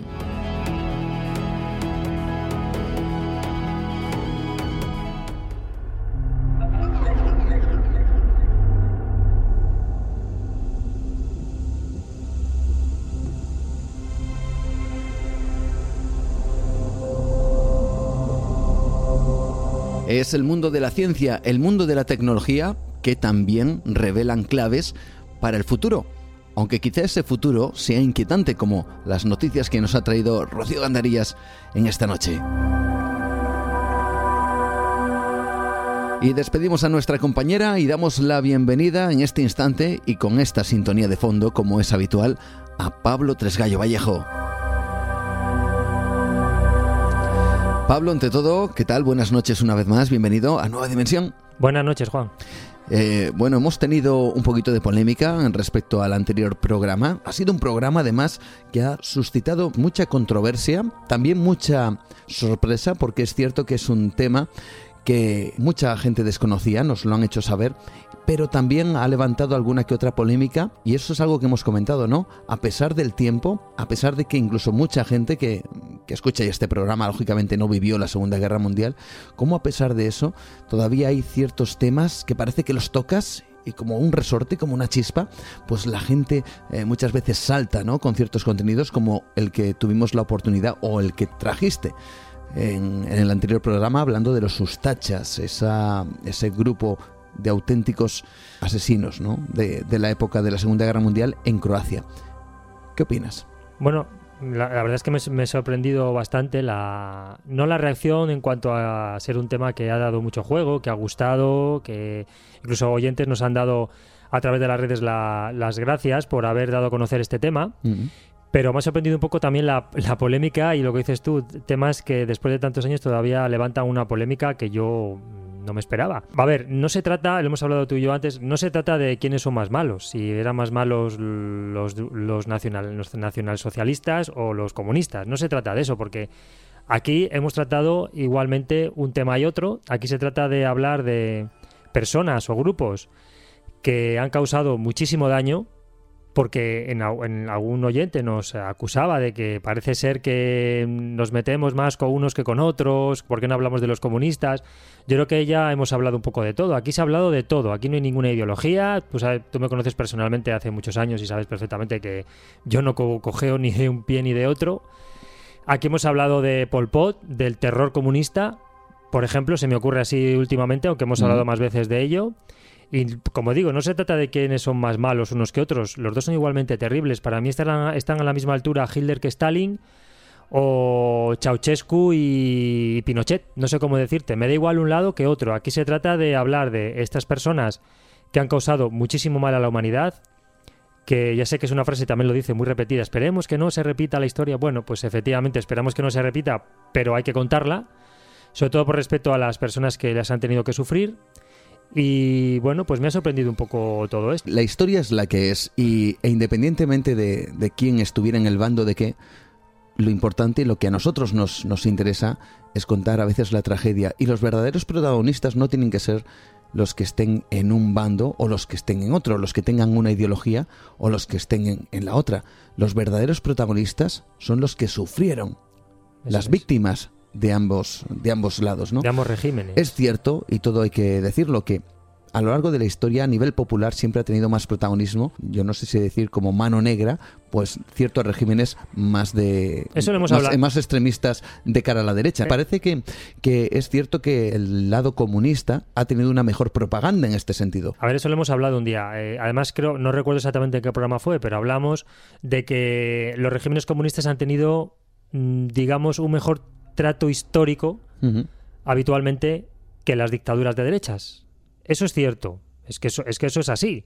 No es el motivo. No tengo ni idea. Probablemente el motivo es que la Segunda Guerra Mundial, como la escriben los vencedores, el, el gran vencedor de la Segunda Guerra Mundial fue sin duda Stalin, que ganó en todos los aspectos de las negociaciones, ganó yo creo que por goleada en las negociaciones, fue el más inteligente de todos. Ya vimos que media Europa quedó bajo su poder. Y yo creo que es por eso, porque al escribir la, la historia siempre los ganadores, digamos que, que Stalin fue el gran vencedor. Porque ha tenido mejor, siempre mejor, mejor, digamos, mejor trato histórico Stalin que Hitler. Para mí es que son prácticamente iguales. O Ceausescu, Videla, o me da igual, o Pol Pot y me da igual cualquier otro, o sea, Pinochet, me da lo mismo. Mm. Quiero decir que es que al final los libros de historia son los libros de historia. Y depende de dónde se estudien esos libros de historia, unos tienen mejor propaganda que otros. Quizá en otros países, probablemente en Estados Unidos, mm, sea diferente la, eh, la educación en cuanto al tratamiento histórico de ciertos personajes. Pero es cierto que aquí siempre el comunismo ha sido mejor tratado que el nacionalsocialismo. Eso sí que es cierto. Y también otro aspecto que ha creado mucha polémica es el tema de la religión. Yo en el tema de los sustachas sí que he dejado claro que la religión tuvo, eh, la iglesia tuvo una posición muy ambigua. Hubo, y lo dije, parte de la iglesia, sobre todo la parte la de la base, la parte más baja del clero eh, croata, que se adhirió a, a los sustachas y lo he dicho. De hecho, el campo de Jasenovac fue fundado por un franciscano y lo he dicho. Lo que sí también dije es que era un tema muy complicado, que quizá no tenía yo el suficiente conocimiento como para entrar de lleno en ese tema. Hablé de Estepina, que para unos era un héroe y para otros era un villano. Y bueno, el tema de la religión ahí está. Yo no tengo ningún problema en decirlo. La Iglesia Católica históricamente pues tiene multitud de errores y ha cometido muchísimos fallos y un montón de barbaridades. No hace falta decirlas, todos las sabemos. Y en el caso de Croacia pues volvió a ocurrir. Lo que pasa es que no quiero englobar a todo el clero croata que apoya las tachas, porque hubo una parte que no. Y también hay gente que lucha contra eso. Es decir, en la propia Alemania hubo alemanes que lucharon contra el nazismo. Ahí está Sophie Sol, la Rosa Blanca, que lucharon contra, contra su propio, digamos que iban en contra de los intereses de su propio país. Entonces también hay que reconocer que hay gente muy valiente que en esas circunstancias, sabiendo que lo que les puede pasar es acabar pues con su muerte, luchan sin pedir nada a cambio, sin, sin ni siquiera pensamiento de tener ningún reconocimiento histórico, sino que en esa época, en ese momento hay que actuar. Y hay gente que destaca de los demás y actúa. Y en la iglesia croata hubo gente que se adhirió a los tachas y hubo gente que no. Es curioso, ¿no? Quizá cuando hemos hablado de, de Pol Pot mm, no ha habido este tipo de polémicas, cuando hemos hablado de otros, fíjate tú, mm, Ranavalona primera, ¿no? En Madagascar, nada más y nada menos, pues nadie comenta o nadie hace una referencia, bueno, más o menos crítica Mm. o polémica, ¿no? Pero es curioso y a mí me llama mucho la atención cuando se trata la Segunda Guerra Mundial, cuando se trata el nazismo, cuando se trata todo ese entorno histórico y todos esos grupos, independientemente de un lado que de otro, que hay que decirlo, las liaron absolutamente unas absolutas sangrías en, en diferentes lugares de, de Europa y del mundo y como eso todavía sigue levantando pues esa ampolla, esa parece que hay algo ahí Sí. que no sabemos muy bien que un día tendremos Mm. que igual que analizar, ¿eh? Ya, bueno, pero bueno, de todas formas, eh, eh, es una tribuna abierta, aquí todo el mundo puede opinar, siempre del respeto, y además se ha, se ha opinado desde el respeto, ¿eh? por supuesto, esto lo comentamos. Bueno, pues simplemente para contestar un poco a los oyentes y la gente que se ha molestado en escuchar el programa, en comentarlo. Y nosotros, pues siempre intentamos hacerlo de la forma más imparcial posible. Yo creo que más o menos lo conseguimos. Pero bueno, siempre está bien también un poco de polémica. No tenemos ningún problema. Sabes que siempre intentamos contestar a todos los oyentes, Así es. a charlar con ellos, inter- interactuar de la forma más precisa posible. Y bueno, pues sí es verdad que hay ciertos temas que levantan mucha polémica y yo creo que este es uno de ellos, pero de todas formas vamos a seguir tratándolos igual. Declaración de intenciones, toda una auténtica declaración de intenciones. Bueno, pues ahora ya, dicho esto, que nos enrollamos mucho, si no, vamos precisamente a descubrir nuestro personaje especial, oscuro, de esta noche.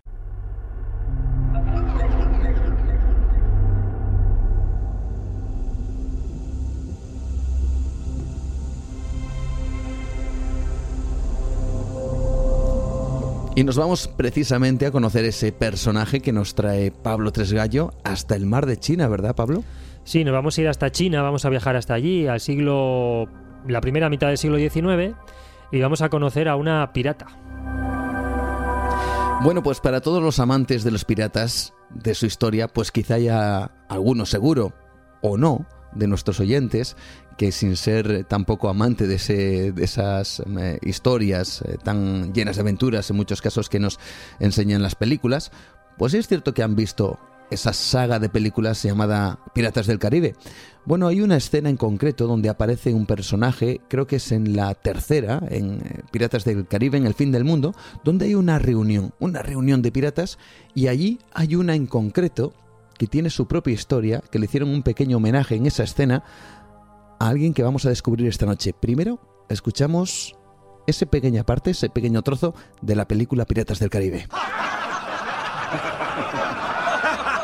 La cala de los naufragios es una fortaleza. Un auténtico bastión bien provisto. ¿Qué necesidad hay de combatir si no pueden llegar hasta nosotros? Bueno, quien habla, lógicamente, es eh, la dobladora profesional que dobla a una señora que está dentro de esa reunión rodeada de piratas, que tiene un peso específico en esa mesa y que desde luego lo tuvo también en la historia, un pequeño homenaje que hicieron los directores. ¿A quién? Pues a la mayor pirata de la historia. Mayor pirata de la historia. Sorprendentemente, la mayor pirata de la historia no es un hombre, sino que fue una mujer llamada Qin Shi. Vamos a descubrir esta historia, fascinante por otro lado. Pues sí, ya empezando por eso, ¿no? Porque a mucha gente le sorprenderá que la- el mayor pirata de la historia era precisamente una mujer. Fue conocida como el, eh, terror del sur del mar de China, eh, la mujer más temida de Asia, la mayor pirata de la historia, con, muchos calificativos, ¿no? Vamos a comentar un poco, muy brevemente su biografía, porque tampoco se saben muchas cosas de su vida, sobre todo en su juventud. Sabemos que nació en China en 1775, aunque no el lugar exacto de su nacimiento, que tuvo una infancia bastante dura, pero que rápidamente destacó por su belleza, su altura, su inteligencia y que tenía un carácter bastante fuerte. Teniendo 16 años estaba trabajando como prostituta en un prostíbulo eh, flotante, el más famoso, de Cantón. Eh, Chin Shi era la más demandada de ese prostíbulo, porque ya te digo, era la más guapa y la más inteligente. En ese prostíbulo fue donde conoció a, a su marido, el señor Qin, que desde 1797 pues dirigía un consorcio de piratas en todo el mar de China, sembrando el terror por toda la costa de- del país. Ese pirata se enamoró profundamente de Qin Shi y la quiso para él.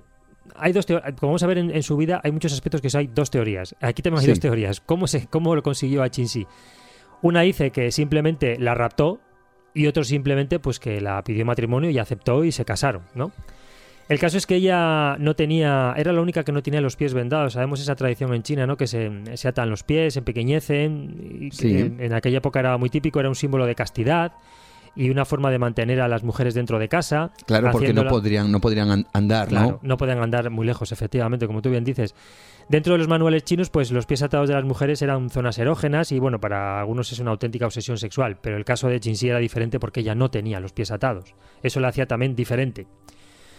Eh, como digo, su marido dirigió una potente flota de piratas, aproximadamente de 400 barcos, armados con 25 cañones, y había, bueno, de distinto tonelaje, desde los 15 hasta las 250 toneladas. Había un poco de todo, pero al fin y al cabo eran 400 barcos, que no es una cifra, es una cifra bastante a tener en cuenta, ¿eh? 400 barcos. Fíjate que siempre que tenemos la imagen de un pirata es pues uno que tiene un barco va prácticamente navegando por el mar y, y un poco, eh, bueno, pues abordando a todos aquellos barcos que considere que pudieran tener algún tipo de botín, ¿no? Pero una pirata con 400 barcos suena casi como una bueno, como una empresa, ¿no? Sí, en este caso es que eran, eran muchos, ¿no? Tenemos la idea de que eso es un, un, barco o dos, pero en este caso era una flota de 400 piratas, de 400 barcos, perdón. Y bueno, pues eh, asolaban toda la costa china, también iban por ríos, asolaban, eh, secuestraban a personas, también actuaban de forma mercenaria, por ejemplo, tuvieron una, una actuación mercenaria en una rebelión que hubo en Vietnam, y lo nombro porque es, forma una, es una parte muy importante en la historia de Chin porque cuando van a, Vietnam, ellos adoptan a un chico llamado Champao, y veremos como luego posteriormente es un personaje muy importante en la vida de Chin Recordemos a todos nuestros amigos dimensionarios, el pirata más eh, poderoso de la historia era una mujer, ¿no? Eso es, es que es muy sorprendente. Bueno, al emperador esto no le gustaba, claro. El emperador de China veía que se estaba haciendo con todo el poder, que estaba asolando todo el territorio. Y bueno, pues eso no, no le gustaba. ¿Qué ocurrió? Pues que el emperador chino, también aquí hay dos, dos teorías, ¿no? En principio, parece ser que le ofrece un, le ofrece un pacto para que deje de, de seguir saqueando y asesinando. Y bueno, parece ser que por una parte se cree que aceptó y por otra se dice que no. Eh, el caso es que Chen, que era el marido, fallece. ¿Cómo fallece? Pues unos dicen que es una tormenta tropical y otros dicen que fue envenenado. ¿Por qué fue envenenado por sus propios compañeros? Pues porque él al aceptar eh, el pacto con el emperador ya no eran piratas. Y digamos que eso muchos de sus subordinados no lo aceptaron bien. Digamos que arrodillarse ante el emperador no, no iba con ellos. Y parece ser que probablemente eh, sus subordinados, los piratas que iban siempre con él, sus más fieles compañeros, acabaron matándole. En cualquier caso, él desaparece. ¿Y qué ocurre? Pues que ¿quién se queda con toda la flota? Pues su mujer, Chinsi. Y ahí se convierte en una auténtica maestra de la empresa de la piratería y además que gobernaba con mano de hierro, ¿no? Bueno, aquí viene, es que es una mujer realmente muy dura. Eh, consigue el máximo esplendor de la flota. Hablábamos antes de 400 barcos, pero llegaron a 2.000 barcos. 2.000 es una barbaridad, 2.000 barcos. Por eso decimos que es la mayor pirata de todos los tiempos y a su cargo tenía aproximadamente unos entre 70 y 80 mil marineros, que es una barbaridad. Estaban divididos en seis flotas, cada flota tenía un color, estaba el rojo, el verde, el amarillo, el violeta y el negro, y el la última flota era la que tenía como estandarte una serpiente, que era, era también conocida por eso, por el estandarte de la serpiente.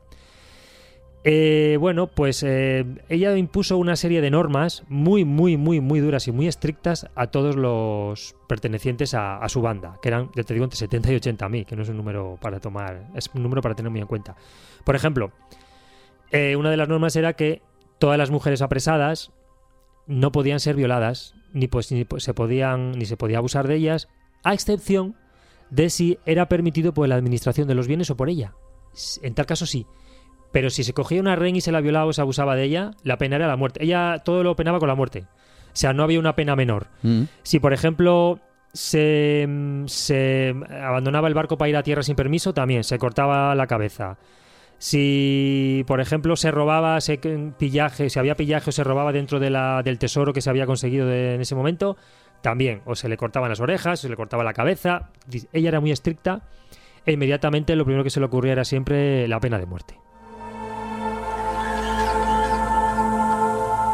Imaginamos que una flota de 2.000 barcos, casi casi 80.000 hombres, eso incomodaría en muchísima medida, evidentemente, al gran imperio chino que vería pues casi en esta mujer Qinxi una auténtica amenaza en los mares de China, ¿no? Por supuesto, intentaron acabar con ella. Eh, la verdad es que era una mujer muy cruel porque ya te digo que asolaban y, y arrasaban con todo lo que pillaban, secuestraban a mujeres para luego venderlas en el mercado. Por ejemplo, el mercado de Macao en aquel momento era, era incipiente y en ese momento pues el mercado de Macao era donde iban muchas mujeres para ser vendidas como esclavas. Y bueno, hay un informe británico de 1806 que habla de que a muchos prisioneros de guerra de Chin eh, se, se les colgaba por los pies y se les golpeaba hasta matarlos, por ejemplo. Y ella creó toda una red de espías, fíjate, en aquella época, ¿no? Hablamos de una red, de, espías. y eres una mujer extremadamente inteligente, como otras mujeres que hemos hablado aquí, muy malvadas, pero a la vez muy inteligentes también como la Quintral, la Rauna Balona, etcétera, ¿no? Y bueno, creó llegar una red de espías y controló toda la región de Guangdong, que es una región enorme de China. Fue más, allá, fue más allá de la extorsión, del saqueo, del chantaje, porque fue una de las primeras criminales en crear todo un sistema de control total. Digamos que creó una especie de mafia, una de las primeras mafias que, que se conocen, ¿no? Todo el que pasara por su territorio tenía que, que pagar y bueno, pues todos los integrantes de esa organización, lo mismo, si intentaban abandonarla, vemos que también ocurre un poco como en la mafia, ¿no? Una vez que entras ahí en esas bandas no te puedes marchar cuando tú quieras. De hecho, si entrabas, no te podías marchar cuando tú quisieras. Si te marchabas, te cortaban la cabeza. Es decir, era otra de, otra de las características que, digamos, tienen muchas bandas mafiosas, ¿no? Entonces Chinsi era realmente, realmente estricta, severa, no tenía, no tenía ningún reparo en, en asesinar, en cortar cabezas, en ejecutar, tanto a sus subordinados como a los pueblos en los que asolaba. Así que con tal bagaje sangriento era normal que la persiguieran también. Claro, claro. Bueno, lo primero que decir que eh, hablamos antes, ¿te acuerdas del, del chico que adoptaron en Vietnam? Sí. Es que ella se casó con su propio hijo. Se casó con su se propio casó- hijo. se casó con, con el chico y lo, lo convirtió en su marido. Y bueno, pues efectivamente, como tú dices, el imperio chino ya no podía soportar más esta situación. Y en 1808, pues para acabar con ella, se mandó a una potente flota al mando de Kuo Lang, Pero no pudo con ella. No pudo con no ella. pudieron con ella. Es más, Kuo Lang, ante la humillación de la derrota, acabó suicidándose. Ella salió envalentonada y claro, pues más saqueo, más secuestros, eso digamos que la hizo todavía más fuerte, ¿no? Es que ella tenía todo un auténtico ejército ¿no? un en sus manos. totalmente, de barcos y de personas. Se- el, claro, el emperador no cesó en su empeño y volvió a intentarlo otra vez. Volvió otra vez a un- con, el, con el almirante Su Monsun. Y esta vez sí que la consiguieron vencer, pero no del todo, ya que Chinsi consigue escapar. Consigue escapar, se consigue rearmar, se hace todavía más fuerte y continúa saqueando y raptando.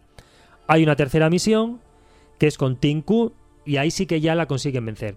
Pero hay una mujer extremadamente inteligente y consigue una amnistía por parte del gobierno, del emperador de China. Y luego aquí, en torno a su final, pues hay también un poco de controversia, también hay varias versiones. Una, bueno, lo de la amnistía eso es cierto, que ella llegó a una amnistía y no se la ejecutó, ni se la... Sí, sí es verdad que a algunos de los miembros de, de- de la tropa sí que se les ejecutó, se habla de incluso de, de más de 100 ejecuciones, pero ella se libró.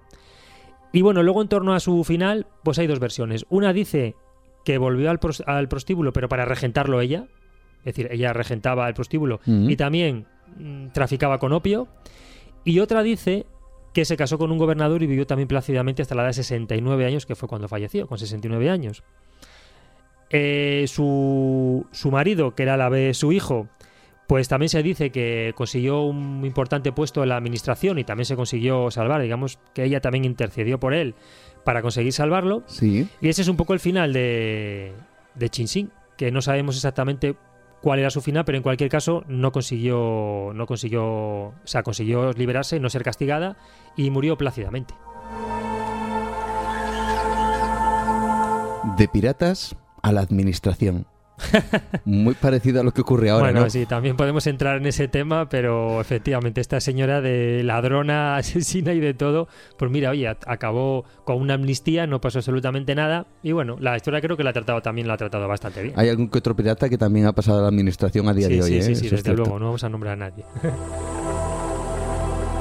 Bueno, un toque de buen humor, pero también sorprende uno de los datos que nos has traído esta noche, porque esta es la historia de este personaje. El mayor pirata de la historia es una mujer. Una mujer. Pero es que hubo más mujeres piratas a lo largo de todo ese ciclo, ¿no? Donde, Mm. donde se Mm. asaltaban a los barcos en diferentes mares en el mundo. Sí, la época dorada de los piratas. Es que hubo más mujeres. Hombre, ella es la más grande, no de las mujeres, la más grande de todos los piratas de todos los tiempos, ¿no? Pero estaba, por ejemplo, Sadie Farrell, que pirateó durante el siglo XIX en Estados Unidos.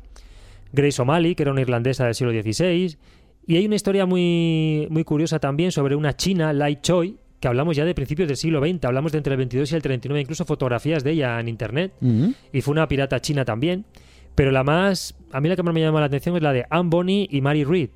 Y nombro las dos juntas porque tiene una historia muy curiosa. Ellas piratearon durante eh, principios del siglo XVIII. Eh, Bonny era irlandesa y Mary Read era británica. Y bueno, de una forma u otra ellas consiguieron conocerse. Mary Read, digamos que era un poco, bueno, vestía de hombre, se vestía de bucanero y la apariencia era la de un hombre, pero era una mujer. Sí. Y es que ellas dos tuvieron al final una relación sentimental. Digamos que se liaron, se hicieron amantes y Anne Bonny y Mary Ruiz piratearon juntas, como una pareja, una especie de Telma y Luis no de la época, por decirlo de alguna manera. Y decir que ellas fueron las únicas dos mujeres que fueron mm, acusadas de piratería durante todo el siglo XVIII. Las únicas dos mujeres acusadas fueron ellas dos. Y tienen una historia, creo que incluso hay una serie de televisión, no recuerdo el nombre, Black Seas o algo así, que se hizo una serie de televisión sobre ellas dos, porque es una historia muy, muy cinematográfica, la verdad.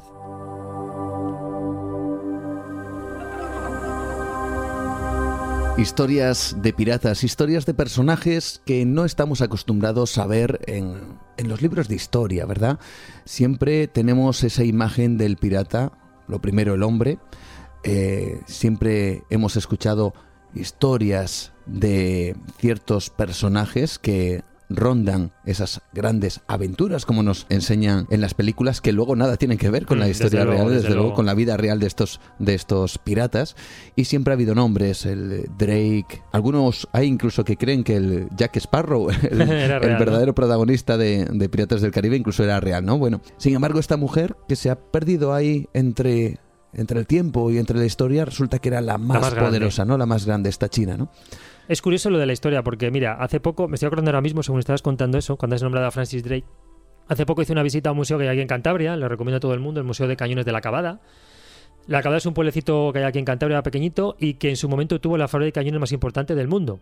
¿eh? Del mundo. La fábrica de cañones. Más importante del mundo. Bueno, pues hace una visita guiada. Entonces el, chico que hacía la, la, visita y tal, aparte de decirnos que España dominó durante más de un siglo los mares y que no había quien le tocara un pelo, hay mucha mitología en torno a, los piratas. Yo le pregunté lo de los piratas, ¿no? Piratas británicos que parece que acosaban constantemente a la flota española, que consiguieron eh, derrotarla. Dice, mira, te voy a decir una cosa. Los ataques piratas eran mínimos. El daño que le hizo la, piratería a la británica a la, flota española era diminuto. Me hablaba de un porcentaje muy pequeño, si dijo un 1 o un 2% de toda la flota. Pero claro, la película, el cine, la literatura, la mística, pues todo ha hecho parece ser como que la piratería, los piratas británicos básicamente derrotaron a, y no es cierto. él me comentó que históricamente los piratas británicos muy pocas veces consiguieron derrotar a algún barco español y consiguieron muy pocos botines. O sea que, pues algo que dices tú, ¿no? De la historia. Que en este caso, pues, como vemos, a Chinsi parece que la tiene un poco apartada y otros piratas que parece que es que dominaron los mares durante mucho tiempo, pues tampoco fue mm. tanto, ¿no? Y luego está el otro, ¿no? La llamada patente de corso, en donde parece que los piratas eh, nos lo venden en esas películas como, como lobos de mar solitarios que se buscan la vida errantes mm. por, por los mares y sin embargo muchos de ellos tenían esa patente de corso, que era que el propio gobierno de su país les pagaba, eran asalariados y les pagaban por directamente apropiarse de los botines de, de barcos de otros países. Eso es, eso es. No dejaba de ser otra guerra más encubierta, ¿no? Mm, de la época. Sí, desde luego. Además, yo, yo, digo, recomiendo un poco esta visita porque nos explican un poco toda esa época, ¿verdad? Y la piratería y de la Armada Española. Y a mí se me quitaron algunos mitos. ¿eh? Por ejemplo, este de la pirata, a mí sí que se me quitó un poco ese mito de los piratas. Bueno, pues muchas gracias, Pablo Tresgallo, por estar con nosotros esta noche, por aclarar ciertas dudas, ciertas polémicas también, que no viene mal de vez en no, cuando. viene fenomenal, a mí me encanta. Yo, vamos, lo que quieran entrar, yo entro. No hay ningún problema. Aquí, desde el respeto, siempre se puede hablar y se puede dialogar sobre absolutamente todo, por supuesto, faltaría más. Y gracias por traernos estas historias perdidas en la historia, como la de Ching Muchas gracias. Buenas noches.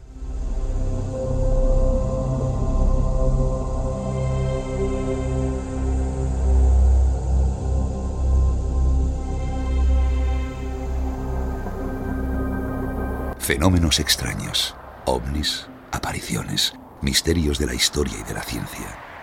Nueva Dimensión, con Juan Gómez.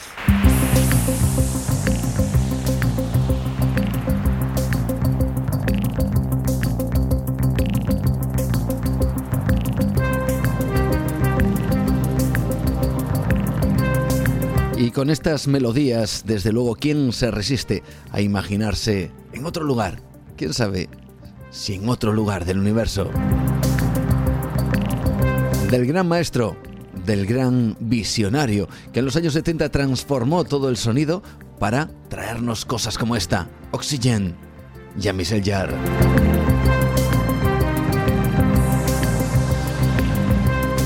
Y con estos sonidos vamos a viajar precisamente al espacio, al universo, porque Hemos hablado más de una, en más de una ocasión de ella. Es una estrella, se llama Tavi y está, bueno, está convirtiéndose en un verdadero quebradero de cabeza para los científicos y para los astrónomos de todo el mundo porque algo ocurre con esa estrella, o más bien algo pasa por delante de esa estrella que todavía a día de hoy sigue siendo un misterio. Hemos hablado en más de una ocasión y hay muchas teorías al respecto. ¿Qué es eso que tapa la estrella? Eso tan grande, eso que incluso llega a bajar su nivel de luminosidad más del 20%. Bueno, pues se ha hablado mucho, se está escribiendo mucho también y hay teorías para todos los gustos. Vamos a intentar descubrir una más y vamos a intentar conocer de la mano de José Manuel Nieves, el director de Ciencia y Tecnología del diario BC, qué narices, con perdón, está ocurriendo en ese lugar del espacio. Se habla, como digo, de estructuras alienígenas, de planetas, de cometas, en fin, todo ello en uno de los lugares más incógnitos del universo, que tiene, como digo, a los científicos de vuelta y media con la cabeza. Vamos a conocer más detalles de la mano de José Manuel Nieves aquí en Nueva Dimensión, ahora mismo.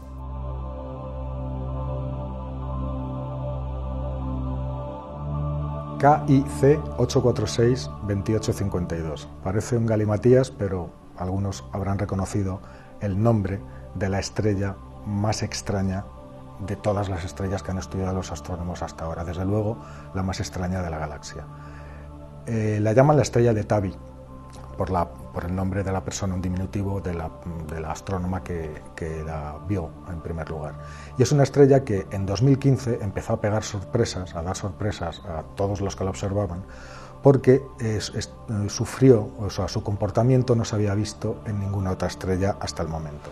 ¿Qué es lo que hacía? Bueno, sufría periodos de oscurecimiento, eh, de repente su brillo bajaba hasta un 20%, después volvía a subir, sin seguir un patrón regular. Es decir, era a veces como si pulsara, como si se oscureciera y se volviera a encender de repente. ¿no?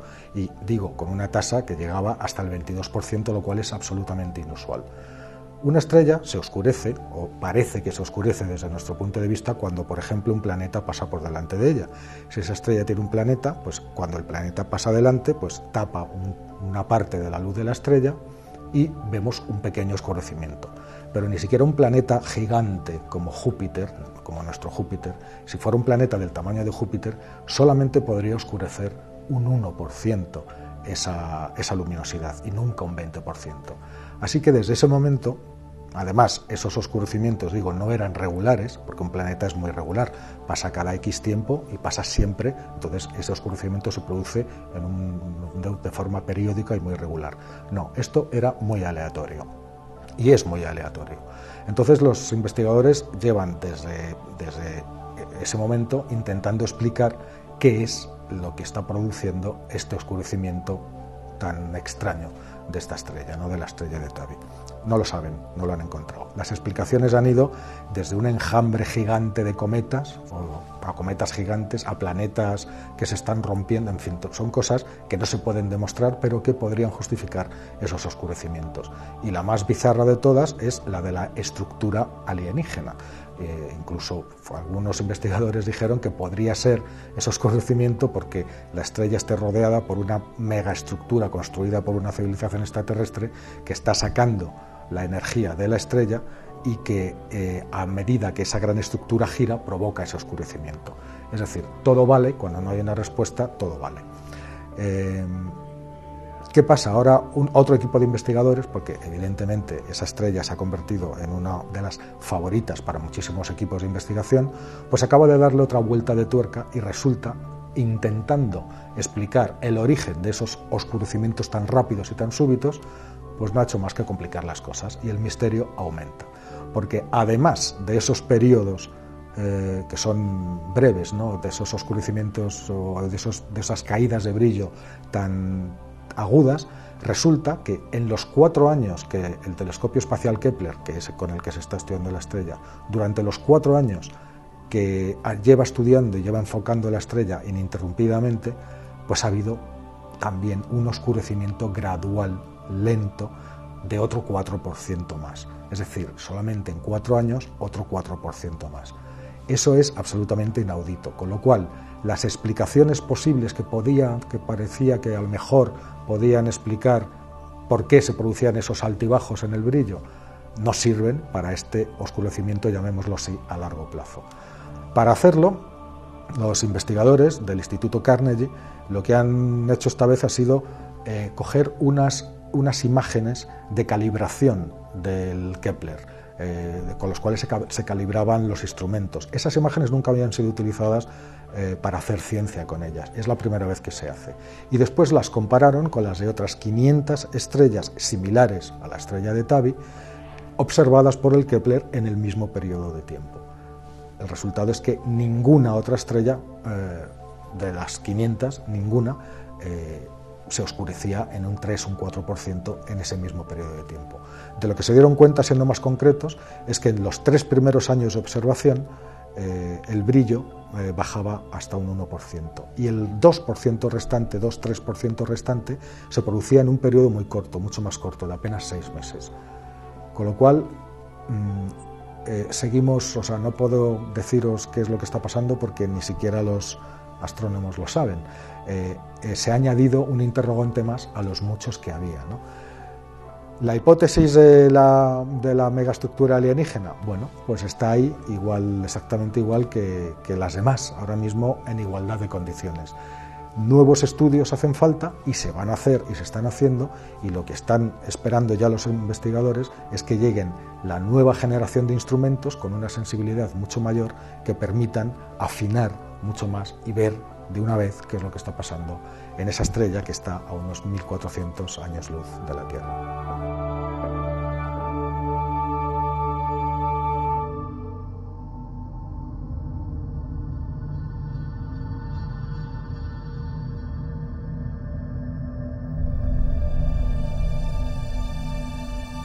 Desde luego el espacio, el universo, es ese campo donde se guardan un montón de secretos y donde el hombre, siempre desde los albores de la humanidad, ha estado explorando, investigando, ha estado indagando esos pequeños puntos luminosos que, como digo, desde siempre nos han ido acompañando a lo largo de toda nuestra historia.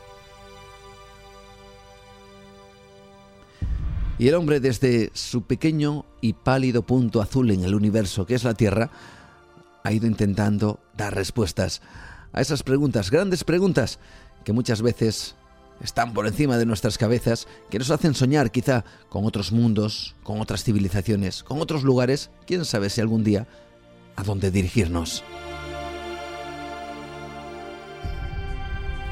Desde luego en ese universo hay más preguntas que respuestas, pero si hubiera alguna, aquí en Nueva Dimensión intentamos a todos vosotros, a todos nuestros amigos, a todos los que estéis ahí, gran familia de dimensionarios, ofreceroslas semana tras semana.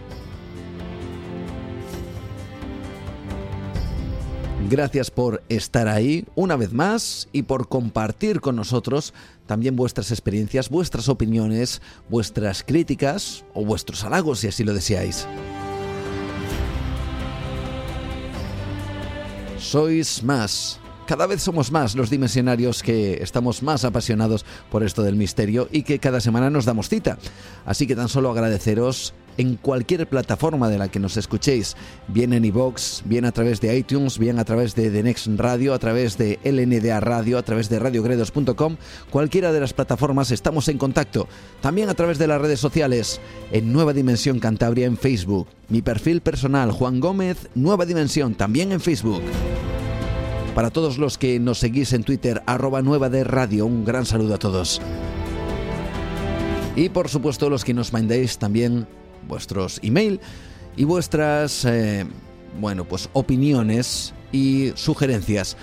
Nueva dimensión arroba radioestudio88.com 88 con número punto com. Cerramos nuestra ventana al misterio, pero la volveremos a abrir dentro de siete días. Seguro que estaremos todos juntos compartiendo y aprendiendo mucho de esto que llamamos precisamente así, misterio, incógnitas, insólito, todo ello en nueva dimensión. Dentro de siete días volvemos a abrir nuestra ventana y volveremos a mirar por ella. Saludos de Juan Gómez. Un fuerte abrazo. Buenas noches amigos.